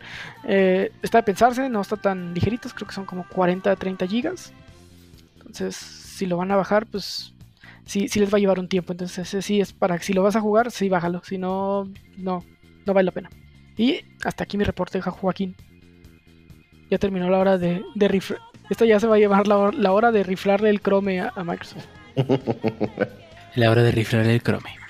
Y hablando de cromarle el rifle a, Microsoft, Pancho, ¿qué nos traes aparte también de más cromada para eh, Phil Spencer? Ah, pues ahorita que ya dimos una noticia de PlayStation y una de Xbox, porque una una que involucre a ambos. Y en esa bonita UI les voy a decir que no nunca van a ver, a menos que sea en YouTube. Porque Phil Spencer acaba de decir que los llegarán en exclusiva solo para Xbox y PC. Así que esos PlayStationeros se nos quedaron sin Elder Scrolls 6.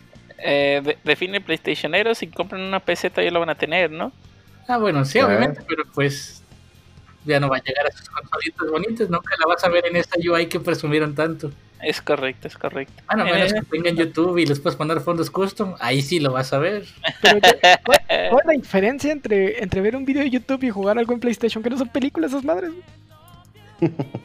según el Pancho sí, pero no las ha jugado, así es que no sabría decir. Él no creo que sepa decirte, o, o no, no, no sé si sepa decirte la diferencia todavía el Pancho. Los action Pancho. Las pelis de Play se pausan después de rato, si no le picas a un botón, tienen autopause, tienes que confirmar que sigues ahí. Sí, Pancho, sí. Como Netflix, sigues ahí, igualito te pregunta Play. Un kick time, sigues ahí. igualito. Y pues creo que fue todo en esta semana no hubo, mucho, creo. Qué triste noticia, nada más. Fallout New Vegas, pues no va a ser new para PlayStation. Nunca lo será. Aquí es donde me gustaría introducir una canción con un violín. Vamos se va a encargar de agregar eso en la petición. Y bueno, creo que hasta aquí las noticias. Y vámonos al siguiente tema, ¿qué? vamos, vamos. Vamos al siguiente Chrome.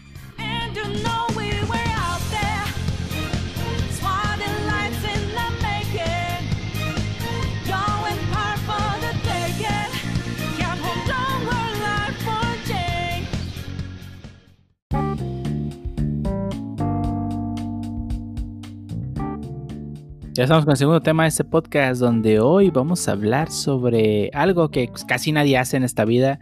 Y pues aquellos que les digan que pues es, es interesante y que deberías, si eres desarrollador deberías este, aprenderlo porque hay trabajo, les, les están mintiendo bien duro. Y estamos hablando de el front-end development. Y para ello voy a traer al experto en el tema a que nos dé su, su perspectiva, no leída de Wikipedia, sobre a qué nos referimos con el frontend developer, development, perdón. Bueno, básicamente a todo ese desarrollo que normalmente el usuario final ve. Eso no necesariamente significa que es programación web, ya que sé que está muy ligado normalmente a programación web y eso quizá pues es cierto en el aspecto del desarrollo de front-end moderno, pero pues la verdad es que el frontend hoy en día ha ido evolucionando bastante. Y básicamente pues vamos a hablar un poquito de todo esto, sobre nuestra experiencia, la mucha o poca que hemos tenido y sobre cómo ha ido más o menos evolucionando todo esto del frontend y pues algunos eh, comentarios, sugerencias y opiniones al respecto, ¿no? Entonces, básicamente me gustaría empezar hablando acerca de, bueno, ya dijimos un poco de qué es, pero también habría que distinguir y decir, pues, qué no es.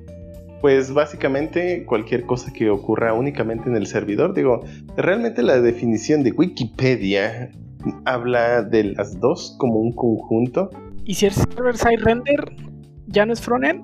El, específicamente lo que sucede en el server no, pero lo que sucede en el front sí. Es decir, si tu server side rendering, el template en sí, técnicamente está mezclado, porque pues uno va hacia allá, y, pero el mismo proceso de, y el setup de ello no lo sería. Pero también eso es algo de lo que, quería hablar específicamente.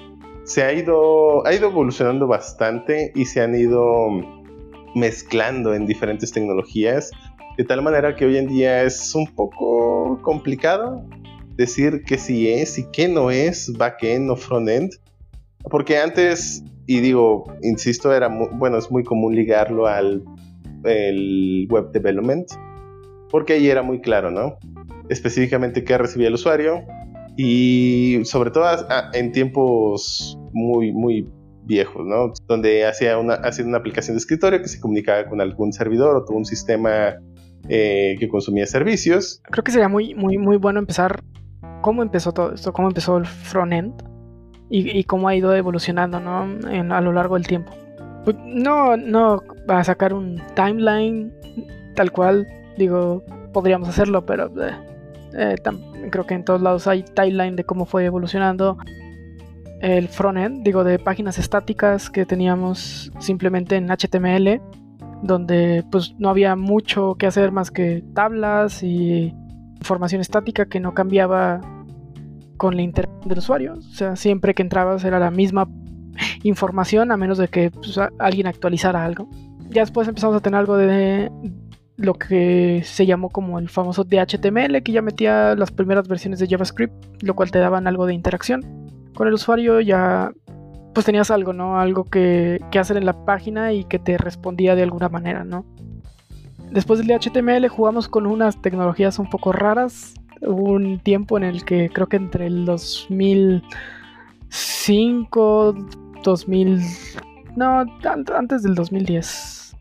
Entre 2006 y 2010 más o menos, sí. 2000 por ahí. Jugamos con esas tecnologías desde applets de Java hasta Flash en el que, pues bueno, en, pro de darle un poco más de interacción al usuario, la gente trató de descartar JavaScript, tratar de no usar JavaScript porque en ese tiempo era muy feo. Y tratar de usar algunos otros lenguajes que terminaron siendo igual o más feos que lo que era JavaScript, ¿no? Que estamos hablando de Flash y los, los horribles, horribles applets de Java. Y pues bueno, ya después, este, cuando pasó todo esto de ECMAScript y la eh, estandarización del lenguaje, pues bueno, JavaScript se, empezó a hacer un poco más amigable, un poco más usable, vamos a decirlo. Y pues bueno, empezaron a aparecer estos primeros frameworks, ¿no? Que empezaron a darle algo de forma a programar en JavaScript y ya no hacer un código espagueti ahí. Creo que empezamos primero con jQuery, en el que regresó el camino, yo creo, a JavaScript. Y pues bueno, ya después empezamos a hablar otros, otros frameworks, Backbone y de los primeros que empezaron a, a salir para ya, ya tal cual como framework y no como librería. Y pues bueno, hasta la actualidad en el que pues prácticamente tenemos dos grandes que ahorita lideran el mercado, Angular y Java y React, y otros pequeñitos que hay que ahí andan, ¿no? Creo que ese es un tele eh, TLDR de la historia, ¿no? De, de, del front-end development. Mm, bueno, e, específicamente del front-end web development. Web development. Porque, bueno, el front-end es más variado, eh, aunque obviamente no más bien se popularizó con el web development porque era muy clara la distinción en lo que, está, en lo que el usuario veía versus lo que no veía. Entonces el web development marcó mucho esa diferencia. Sin embargo, no es el único caso. Digo, anteriormente, por ejemplo, hay sistemas que eh, sobre todo, por ejemplo, en, empresas, y voy a mencionar la, que recuerdo de Telmex, donde, por ejemplo, si uno, al menos hace unos, unos buenos años, unos 10 años, si uno iba a contratar, digo, Telmex es una compañía muy reconocida aquí en México de telefonía y que, bueno, también empezó a agregar servicios de Internet, pero si, uno iba a sus oficinas para hacer algún tipo de contratación, aclaración o en general algún tipo de trámite con ellos, veías en sus computadoras una interfaz con puro texto y con los clásicos colores negro y naranja, ¿no? De súper viejísimos, a pesar de que tenían pues computadoras relativamente modernas. Eso era porque sus sistemas pues básicamente eran muy viejos. Pero ahí es donde quisiera hacer una distinción, donde el frontend no necesariamente tiene que ser web. Sin embargo, es muy común que tenga una comunicación, por supuesto, con el backend. Y ahí entra la parte de la red. Sin embargo, no hay un navegador de por medio. Hicieron una aplicación muy simple ahí como con comandos. Eh, bueno, eh, una especie de consola ahí extraña que se comunica en general con sus servidores. Ahí, es el frontend que era con el que interactuaban todas estas personas y el backend que pues era todo el servidor que pues procesaba toda la información, las órdenes, los contratos, etcétera, ¿no? Entonces, no todo el frontend es web, sin embargo, pues eh, es lo más común, obviamente, ¿no? También, eh, pues por aquí en la Wikipedia menciona también algunas consolas, ¿no? Tal cual que bueno, era muy similar al ejemplo que ponía yo en, el caso de, lo de Telmex.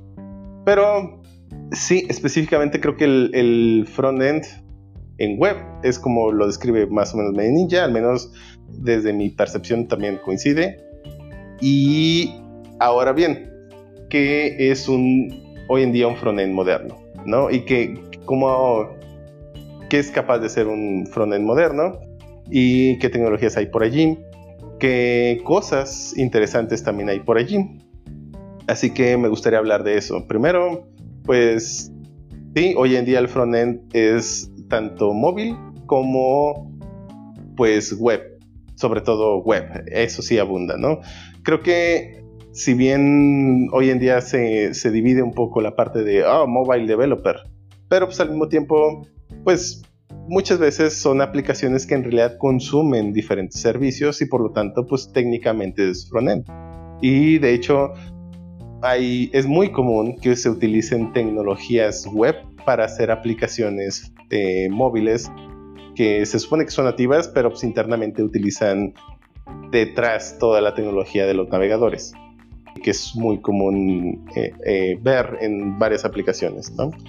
también se ha ido, eh, ha ido evolucionando bastante y se ha venido algo llamado las Progressive Web Apps, a los cuales sinceramente yo estoy pues algo esperanzado en que cambie mucho el cómo se van a hacer aplicaciones para móviles, que la verdad creo que lo que ha hecho Google principalmente, pero sé que hay más compañías involucradas en esto, pero principalmente Google es el que más le ha invertido y creo que es estas Progressive Web Apps se, han ido pues ya muy eh, pareciendo cada vez más a lo que a las capacidades en cuanto a capacidades a lo que podría ser una aplicación nativa totalmente y bueno ahora sí quiénes son los que estarían interesados en, en el front-end development actual no pues además de los web developers, pues cualquiera que le interese generar interfaces.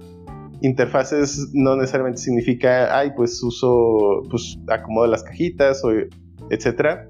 Que digo, muchas veces se, eh, ha entendido, ¿no? Que es hacer el diseño y o hacer el layout de, de un diseño, ya sea que alguien más lo haya hecho, dicho diseño, o, y solo lo esté replicando, o bien que pues tú mismo lo diseñes, ¿no?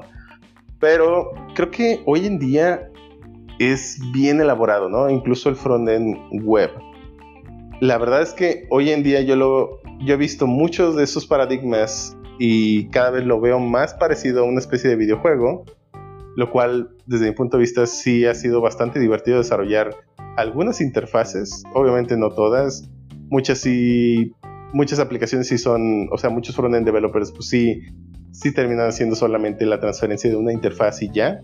Pero hoy en día vemos aplicaciones tan complejas y rebuscadas que tienen interacciones bien diferentes. Incluso hay experimentos frontend donde se intenta probar diferentes tipos de interfaces más modernas con, con incluso 3D para ver cómo funcionan, ¿no? ahí están los eh, Google Experiments, entre ellos, que Google Chrome Experiments, perdón, tienen muy buenos ejemplos sobre diferentes experiencias interactivas que ha habilitado las tecnologías web modernas. Y sinceramente, hacer una aplicación eh, o más bien hoy en día las aplicaciones ya no son simplemente presentar información. Hoy en día una aplicación web involucra estar consumiendo datos de muchos servicios al mismo tiempo, en muchos de ellos en tiempo real, bueno, con streaming de datos en tiempo real y muchas interacciones del usuario, pues que uno nunca sabe en qué orden van a ocurrir. Es allí por eso que lo, he comparado en algunos casos, algunas aplicaciones con un videojuego. Y específicamente en algunos blog posts de un engine que sigo mucho, que se llama Unity, he empezado a ver varios paradigmas que anteriormente solo veías en front-end development, ahora aplicado a videojuegos. Eso me ha parecido bastante interesante y tiene mucho sentido, como bien digo, ¿no? O sea, realmente tanto en un videojuego como en una aplicación web con una interfaz, pues digamos, rebuscada, tienes todas estas opciones del usuario que puede empezar a hacer algo y luego cambiar de opinión, ¿no? Ah, quiero ver esto y entonces está cargando y, ay, ¿sabes qué? Me cambio de sección. ¿Y qué, qué hace, no? La aplicación se traba hasta que caiga el otro dato. Pues es una mala experiencia para el usuario. Entonces ahí es donde entra todas estas variaciones y han empezado a generar frameworks de máquinas de estados para hacer todo este tipo de transiciones entre diferentes componentes con las diferentes acciones eh, ligadas a cada uno de estos componentes. Entonces se vuelve todo un sistema bien, bien rebuscado con una cantidad impresionante de posibilidades y además todo tiene que estar bien diseñado y bien, o bien fluido en cuestión de los tiempos de respuesta porque pues al final es el usuario final el que lo, lo, lo usa, entonces tienes que darle la mejor experiencia posible. Entonces te encuentras con muchos de estos problemas. Y sinceramente a mí el front-end development se me ha hecho muy, muy interesante eh, al menos el frontend eh, development moderno, específicamente el web, por este tipo de cosas. ¿No? Ya no solo son páginas estáticas que antes te presentaban información. Y eso para mí lo ha hecho bastante entretenido y sinceramente hace que pues hasta cierto punto me aburra un poco el backend. Que bueno, a lo mejor hablaremos después del backend en, en otro tema pero comparando yo específicamente el backend con el frontend, la verdad es que cada vez me gusta más el frontend. Siento que es un poco más divertido, entretenido, pero pues obviamente depende del proyecto. Si tu proyecto es, pues nomás muéstrale esta información o consume este servicio y muéstrale la información, pues sinceramente sí se vuelve un poco aburrido, ¿no?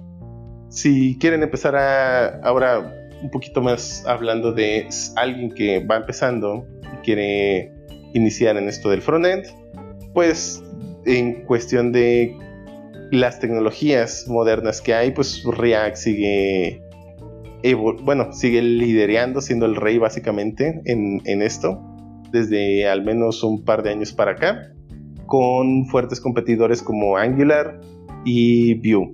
Si bien ha habido nuevas tecnologías como Svelte que pues, ha intentado hacer un poco del suyo, y otras viejas tecnologías que se han querido mantener a la par de la actualidad, como lo es Meteor, JS.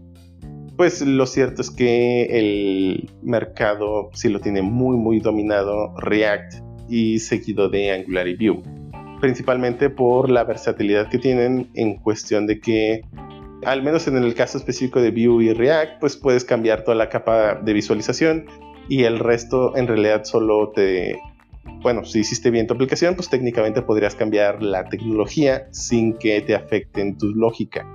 Por ejemplo, si estabas usando máquinas de estados, pues podrías cambiar a, otro, a otra capa de visualización, pero usando tus, mismos, tus mismas máquinas de estados o tu mismo state o administrador de, pues sí, de estados preferido. Entonces, esa es una de las versatilidades que tanto Vue como React han mantenido. Angular propone algo pues ligeramente diferente, que es darte todo lo necesario para que tengas tú una única tecnología y no estés mezclando N tecnologías. Entonces, a pesar de que en sí Angular mezcla varias, como Reactivex entre ellas, pues al final técnicamente solo estás usando Angular, ¿no? Con todo su montón de cosas que trae, ¿no? Eso, eso a algunos les gusta mucho, también te permite pues, usar TypeScript, que bueno, ese es algo también ajeno a, bueno, es decir, no es que Angular lo haya creado, pero pues es otra de las cosas que absorben, ¿no? Y también han salido varios lenguajes que han intentado de alguna manera hacer más amigable JavaScript, que es pues el, el lenguaje que cualquier navegador web tiene por default. Y han salido, por ejemplo, lenguajes como CoffeeScript, ahora el cada vez más popular TypeScript y Clojure y entre otros, ¿no? Estos otros lenguajes, creo que solo TypeScript ha logrado realmente destacar dentro del montón y tiene que ver un poco con el hecho de que pues se parece mucho a los lenguajes de Java y por supuesto de C Sharp, que pues está más orientado a las clases. Que pues JavaScript, pues si bien hoy en día el ECMAScript moderno te permite crear clases, pues lo cierto es que no es exactamente igual a como lo harías en Java o en C Sharp. También hablando un poquito de si, alguien quiere empezar, pues las recomendaciones están, son aprende una de estas tecnologías. También, obviamente, tienes que, si tu enfoque es frontend en web, pues aprende, por supuesto, JavaScript, al menos, aunque vayas a usar TypeScript. Muchos de los módulos o muchas cosas tendrás que al menos ver cómo están implementadas en JavaScript y quizá así tienes que transformarlo a TypeScript. Entonces es muy común que gente que está usando TypeScript de repente haga cosas en JavaScript, eh, algún módulo separado para, pues, no sé, porque se les facilita de alguna manera, lo cual a veces se me hace interesante. Quizá no es lo correcto, pero pues así hay algunas personas que lo hacen. Entonces, JavaScript está, bueno, perdón, el desarrollo web está inundado de JavaScript Así que aunque quieras usar TypeScript, pues no está de más aprenderlo. Mm, de lo demás, pues obviamente HTML y CSS, al menos saber lo básico. Que digo, en general no es tan complicado HTML ni CSS. Aprenderlo, dominarlo, quizás sí. En el caso del CSS, sí, todo el mundo sigue luchando y lidiando por tratar de hacer sus interfaces que en general el contenido esté centrado o alineado de alguna manera a lo que quieren Siempre es una batalla constante con el CSS. Oye, oye, pero, pero el, el Flexbox llegó a, arreglar muchos problemas. Y a crear otro. pues, pues sí, supongo que también para crear otros, pero la verdad es que Flex y si bien el, el menos valorado Grid han venido a ayudar muchísimo en esto cada vez me peleo menos, pero pues sí, luego de repente está de que, ay, ¿por qué se aplica este en particular? Y bueno, en fin. Sí, sí, Flex, la verdad, creo que vino a cambiar mucho el, el, hacer interfaces y simplificarlo. La verdad estoy muy agradecido a quien sea que haya hecho eh, eso del Flex, porque pues sí le hacía falta una, una buena mejora al CSS comparado pues con el CCC2 que sí, sí, estaba bien, bien horrible. Y bueno, también en, el aspecto de las tecnologías alrededor de, por ejemplo, estaba Next, Next.js, donde técnicamente sí es frontend, porque pues lo que va a escupir Next.js, que es eh, server-side rendering, al final lo va a ver el usuario final pues ahí empieza también el front-end development a pues, tocar territorio que normalmente era del backend.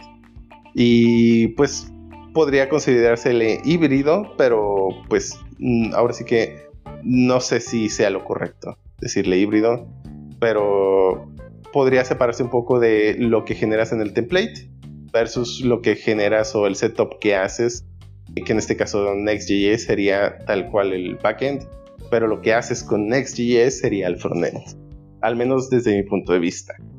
Pero pues sí, cada vez vemos un poquito más mezclado, a veces difuminado, esa, esa diferencia entre frontend y backend. también en, en aplicaciones de escritorio, donde pues muchas veces era toda la lógica estaba en una aplicación y quién sabe si podría decírsele frontend y backend que son aplicaciones independientes, ¿no? Pero pues al mismo tiempo aplica como pues es el que usa el usuario final. Entonces, otra recomendación que le haría a las personas que van entrando al frontend es, es muy común que los proyectos, digo, si llegan a un proyecto, es muy común que en los proyectos, pues nomás sea presentar información. De hecho, eso es lo más común, los sistemas, los clásicos sistemas de información. Eso es lo que más van a pedir las empresas, es lo, más común que va a haber en desarrollo de software y dudo mucho que cambie en el corto mediano plazo. Entonces, puede ser aburrido tanto para el back como el front hacer un sistema de información, sinceramente, pero pues no se desesperen. Seguro va a haber algún proyecto interesante eventualmente, pero pues lo cierto es que pues sí aburren, ¿no? Independientemente si seas back o front, pues se aburre mucho hacer sistemas de información. Quizá hacer el primero o el segundo no aburren tanto, pero ya el tercero, cuarto, quinto, etcétera, pues sí es así como que hay más de lo mismo, ¿no? En pues interfaces de formularios, y en el back, pues, eh, ahí tráeme estos datos de la base de datos, una conexión y pues se acabó, ¿no? Es lo único que hay. Eh, entonces, pues sí, no, no se desesperan, seguro pues, puede haber, bueno, si, si le buscan, pues puede haber algún proyecto interesante por allí.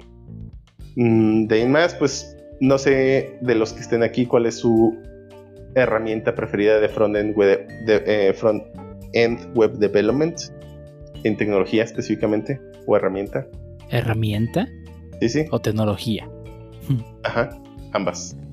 Pues mira, yo creo que, digo, al final de cuentas, eh, lo más importante en el frontend, y creo que sí, quisiera no importan tanto las herramientas, es que sepas JavaScript.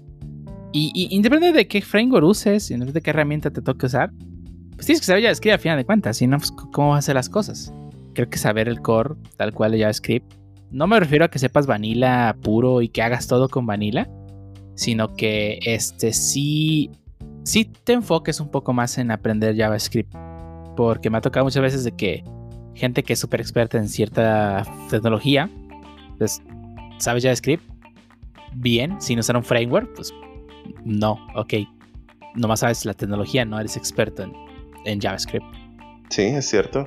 Es muy común que muchos por saber usar un framework crean que dominan JavaScript cuando pues no es así. Y digo, al menos para el web development sí es bien importante tener cierto dominio de JavaScript, ¿no?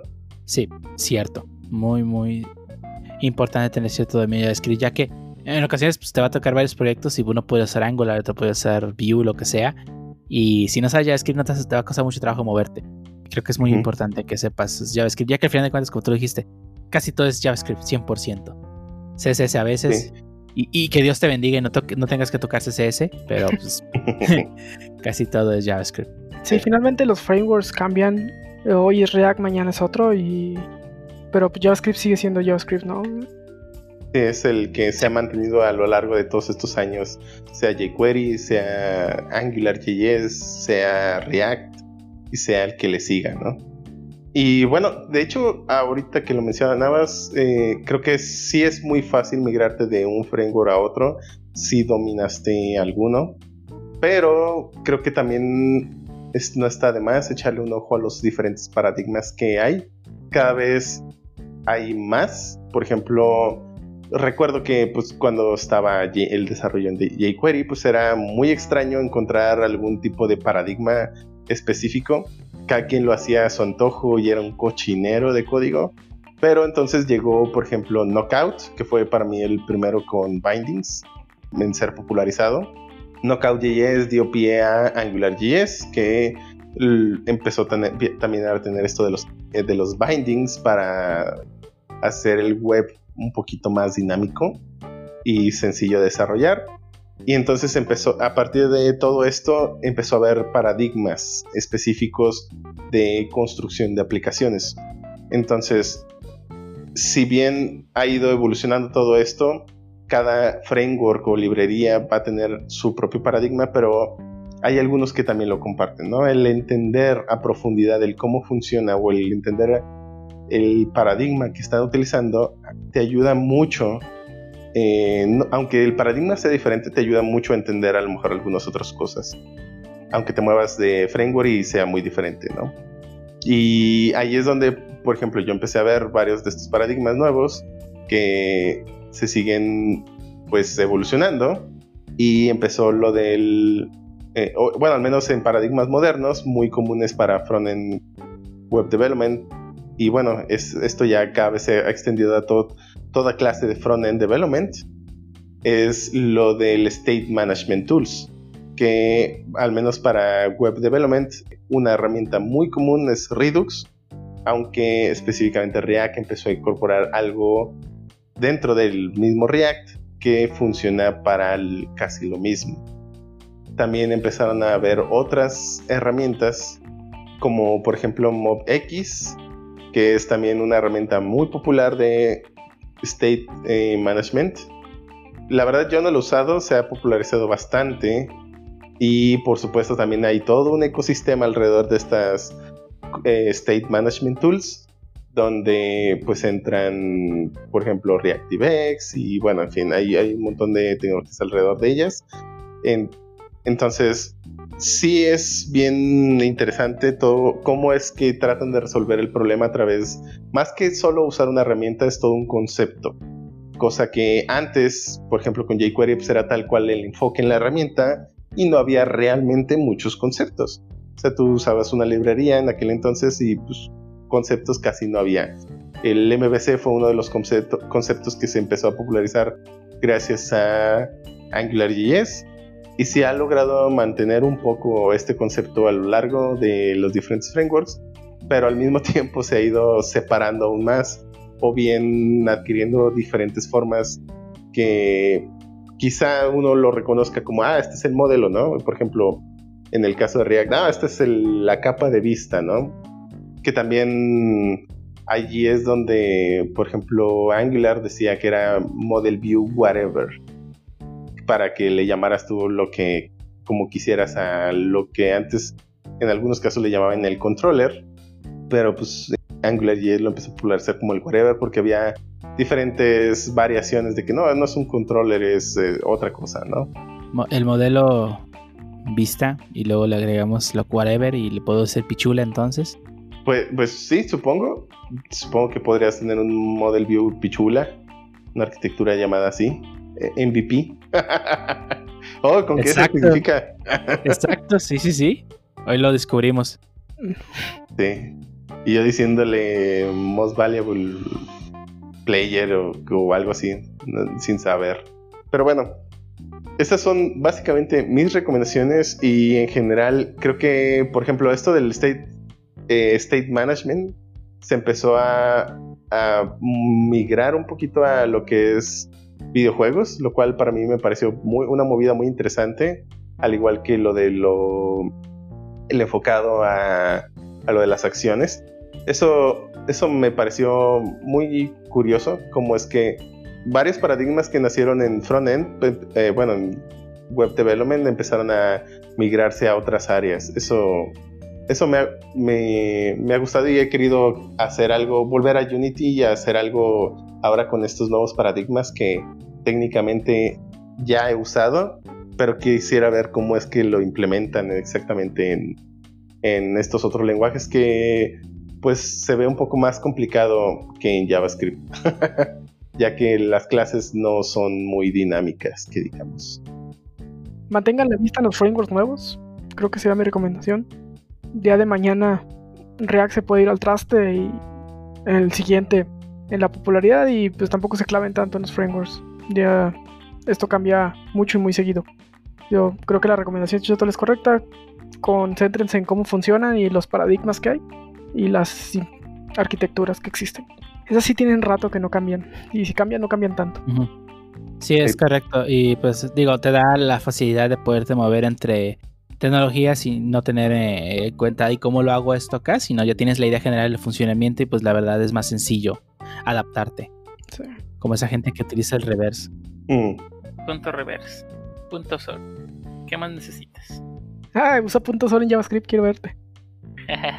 ya, lo, ya lo hice y no, no, funciona como creen muchachos. Es una mentira. pues, ¿cómo creías que funcionaba?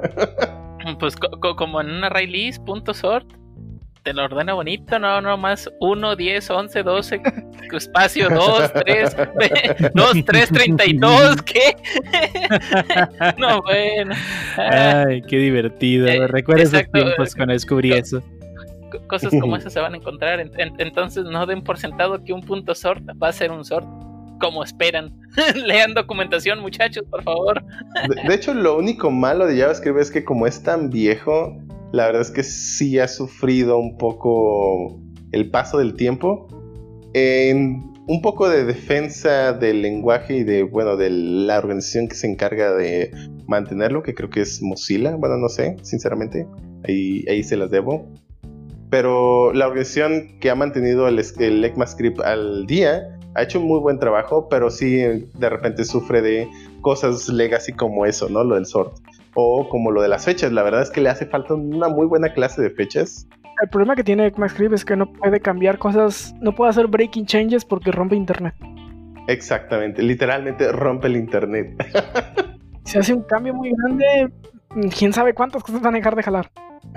sí, y con quién sabe cuántas se refiere a millones de cosas. Entonces estamos hablando ya de PHP, ¿no? PHP no, no pasa nada porque PHP en el servidor tuyo es la versión que quiere PHP. Ajá. Entonces, pues tú puedes mantenerte en la 4 de PHP si quieres toda la vida y no pasa nada.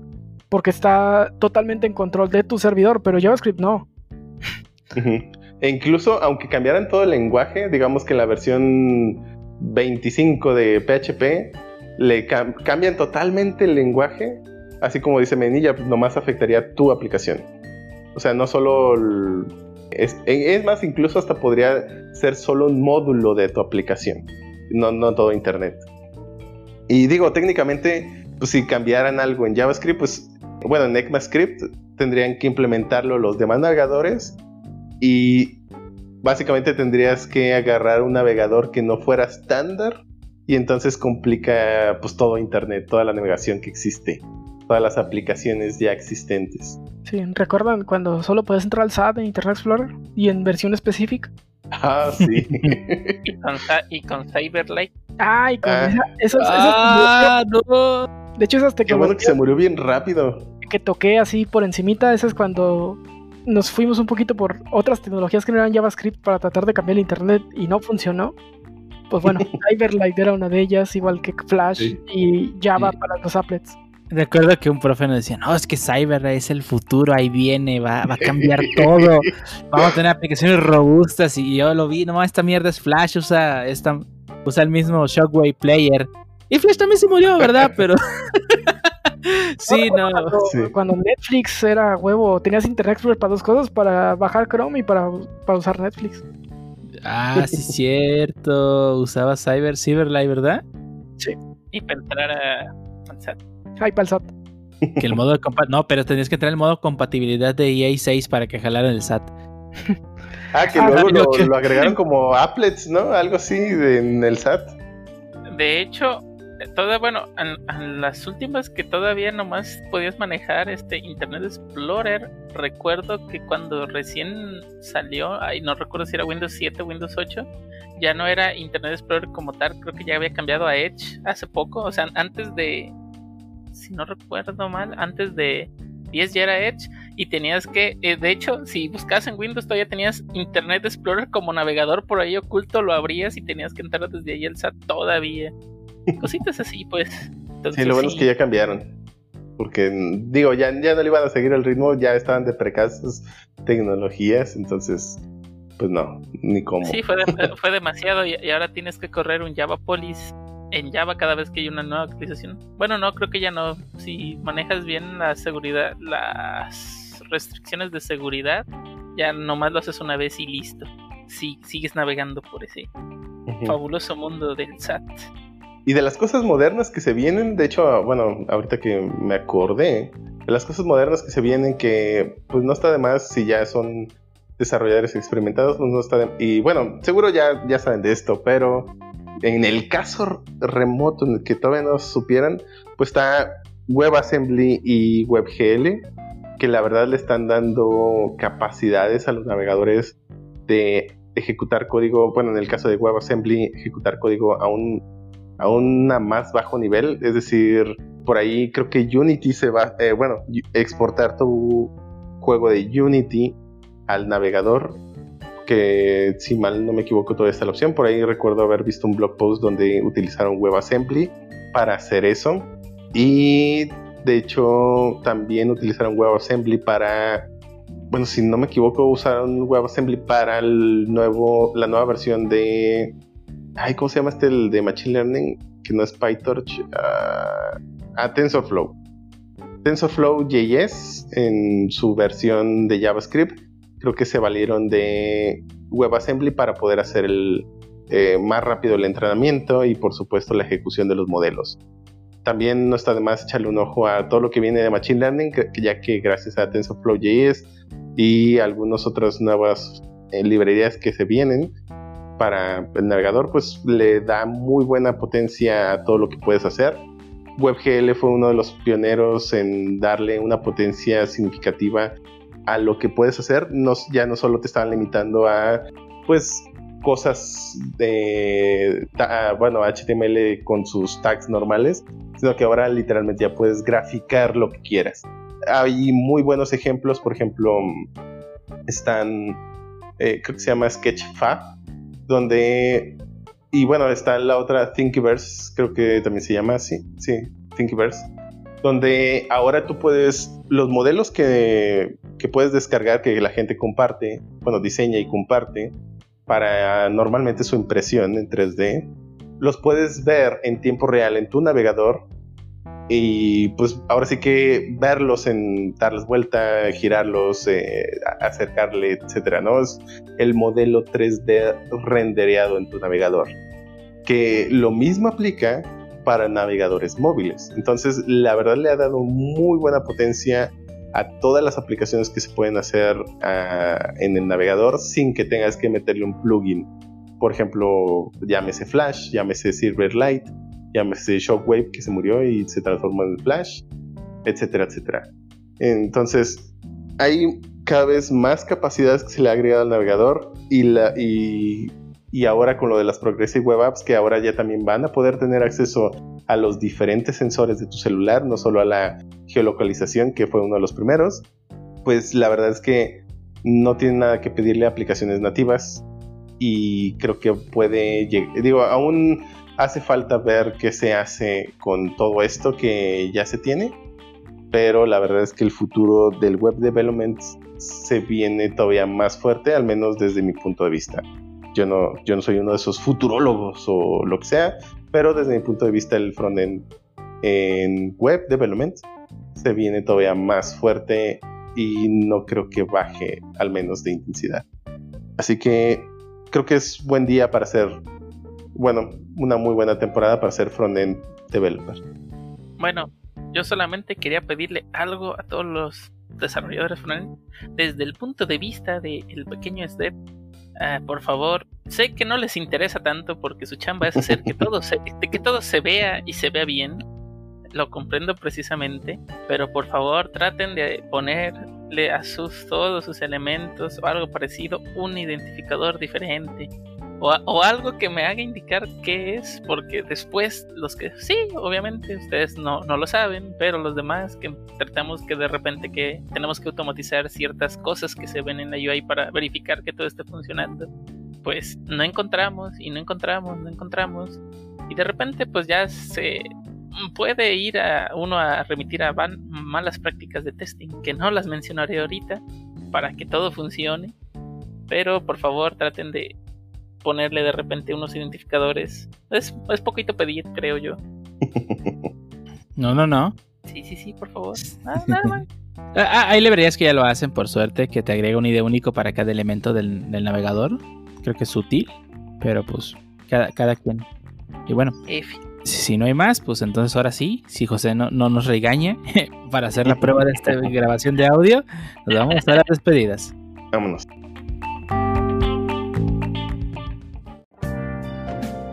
Y ahora estamos en la parte final de este podcast. ¿Alguien tiene algo que recomendar a sus escuchas antes de dar por terminado este episodio número 28? Que trata de cosas raras. Cosas ¿Minilla? Sí. Eh, ya sé que ya habíamos recomendado este anime, que es Rent a Girlfriend, pero ahora no me quedé con las ganas de que iba a seguir, entonces me puse a leer el manga y también está muy bueno. Entonces mi recomendación es, si no se quiere quedar con las ganas de esperar tiempo indefinido a que hagan la segunda temporada, lean el manga, el manga ya va un par de arcos adelante, entonces no solo se van a quedar con lo de la segunda temporada, probablemente tercera y tal vez una cuarta. Digo, de aquí sale el anime, probablemente pues, hagan muchos, un, par de arcos más, ¿no? Sí, pues a ver cómo, qué tal la, adaptan la, esta siguiente temporada en el anime. Sí, se ve que se ve prometedora, entonces espero que buenas cosas del anime, pero si no se quieren quedar con las ganas, pues ahí está el manga. Bien. Bueno, pues yo les voy a recomendar una serie que ya había visto hace tiempo, no es muy vieja, en realidad es de del año pasado, si no me equivoco. Se llama Late Back Camp. Es acerca de unas niñas que acampan, tal cual. Bueno, sobre todo una, y ella las invita a acampar en diferentes lugares de Japón.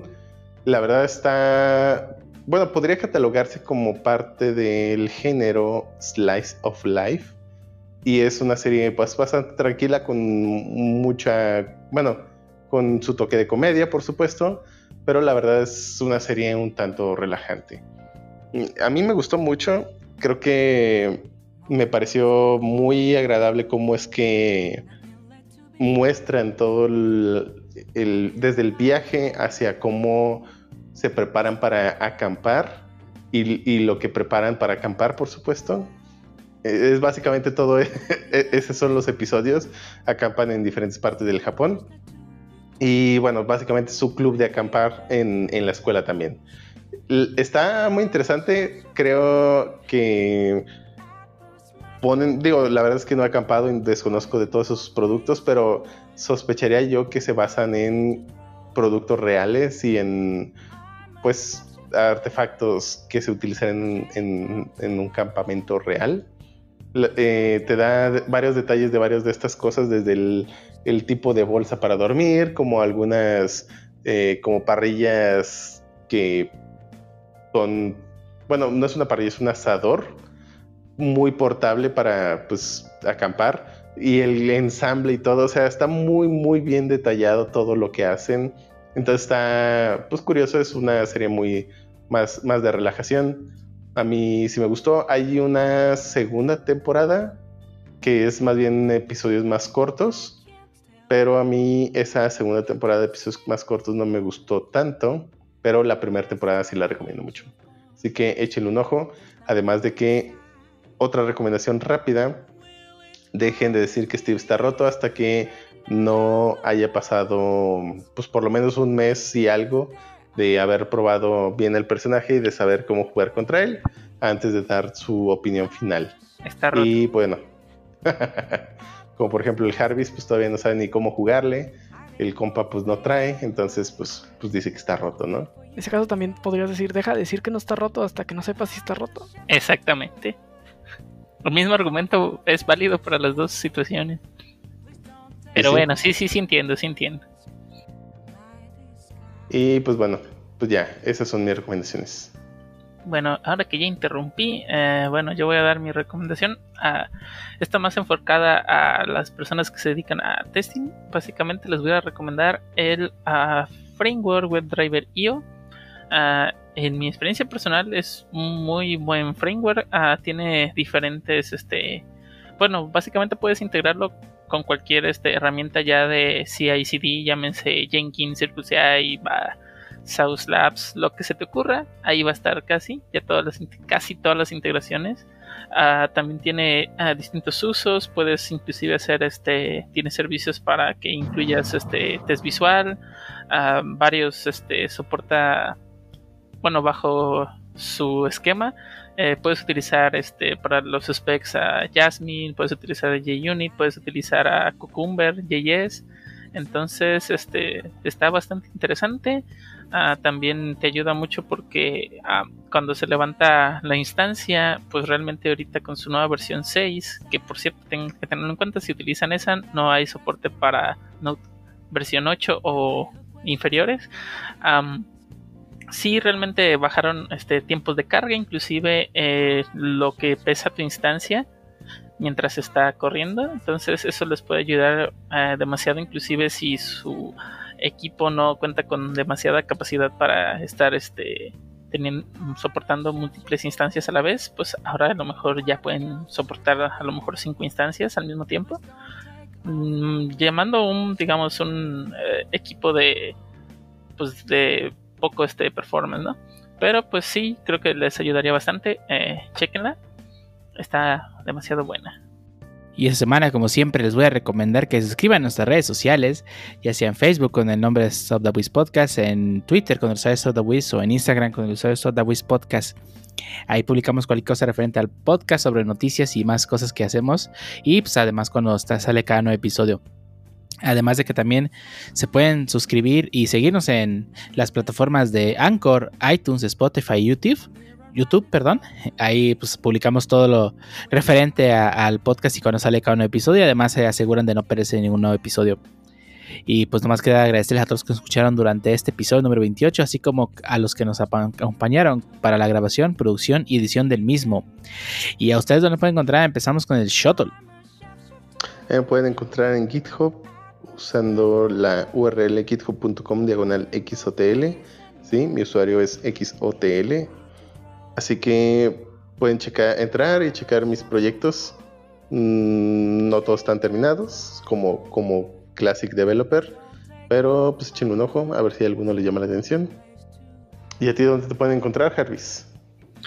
Ah, bueno, a mí me pueden encontrar en GitHub en GitHub como Harp1193, en Twitter como el-Harvis93. Ah, también me pueden encontrar en Steam como Harp1193, por si alguien quiere jugar algo, algún juego que tengamos en común y estamos en línea. Adelante, no hay ningún problema. Y también a mi gamer tag en Xbox Social, porque sí, sí, muchachos, sí tengo Xbox Game Pass. Aunque me gusta PlayStation, no temo decirlo, o sea, el Game Pass sí está bueno, sí, y en especial si tienes PC. Bueno, también en consola. Creo. está lo bueno. Ah, sí, sí, sí, sí. En, en Sony, obviamente, pero de todos modos, aquí también hay cosas buenas. No tengo por qué pelearme. Y mi, y mi, gamer tag en, Xbox viene siendo Hard 93. A veces se arman este piratazos, o sea, Sea of Tips. Ah, igual a lo mejor eh, si se juntan demasiados este personas que quieran este jugar, pudiéramos armar un Halo Chief Tips, perdón, este Master Chiefs. Sorry. Uh, y, ¿por qué no? servidor, ¿te, ¿te, vas a pichar el servidor de Sea of Tips? No, no, no. Bueno, si, si se juntan una buena cantidad de personas queriendo jugar, sí que sigan el podcast, obviamente. Así que ya lo saben, si siguen el podcast y quieren jugar Sea of Tips, Harvey nos va a patrocinar un servidor de Sea of Tips. Sí, somos muchos, así que ya saben, ahí coméntenos quién quiere jugar. ¿Sabes quién se lo vende? Si no, cerrada. inclusive también si son muchos y quieren jugar plomazos genéricos espaciales, como los dice el Pancho, pues también pudiéramos armar algo así. Entonces, adelante. Y ¿Y tú, Medinilla, dónde te podemos encontrar? Pueden encontrar en GitHub como Cmedinilla, me pueden encontrar en Twitter como Cmedinilla y me pueden encontrar como Medinilla en Xbox. Eh, pues también generalmente juego Halo o eh, Piratazos, que es Sea of Tips. Y en este momento estoy jugando Sea of Tips, de hecho. Eh, ya me hundieron, by the way. Fue el, otro barco de, los, de la raid me montonearon, me quedé en medio y pues no, no, ya imposible. Y pues, este, pues, ahí me pueden encontrar, dicho, para jugar o por si quieren un, repo o algo. Estoy creando un nuevo bot para Discord también, porque hagan track de, eh, de una lista de reproducción de Spotify, que cada vez que haya una nueva te vaya avisando. Entonces, pues, PRs are welcome. Entonces, sería todo. Y Pancho, ¿a ti qué, tal? ¿Dónde te podemos encontrar? Ah, pues a mí me pueden encontrar en Twitter como arroba francisco-ontv. Retuiteo shitpost. A veces hago rabietas. Y pues... ¿A veces? Eh, sí, a veces. Digo, no todos los días hay un Steve nuevo. Así que Bueno. solo cuando sale uno nuevo para Smash. Para Smash. ¿Y Bueno, a ti, Dio? ¿Dónde te podemos encontrar? A mí me pueden encontrar en todas las redes sociales con el usuario del olor 0 y 4 ceros seguidos. Ahí publico tontería y media sobre las cosas que me gustan y a veces publico tontería y media sobre las cosas que no me gustan. Y bueno, eso será todo por el episodio 28. Vámonos, ¿o qué? Si sobrevivimos al 28, eso quiere decir que ya, no- ya nos morimos a la bendición de los 27. Sí, no, ya. Ya. ¿Qué? Ya pasó nuestro, ya. nuestro- nuestro momento de morir. Sigue, sigue la edad de Cristo, que es lo 33, ¿no? ya, ya Sí, podemos morir a gustos. Sí, ¿por qué no? Pero bueno, vámonos. Vámonos. Se bañan, se lavan las manos y todo eso. Ya. Hey, Baña, sobre todo ¿qué? tú, Pancho. Ahora, Yo estoy viendo. Ahora y mañana. Pero te estoy viendo.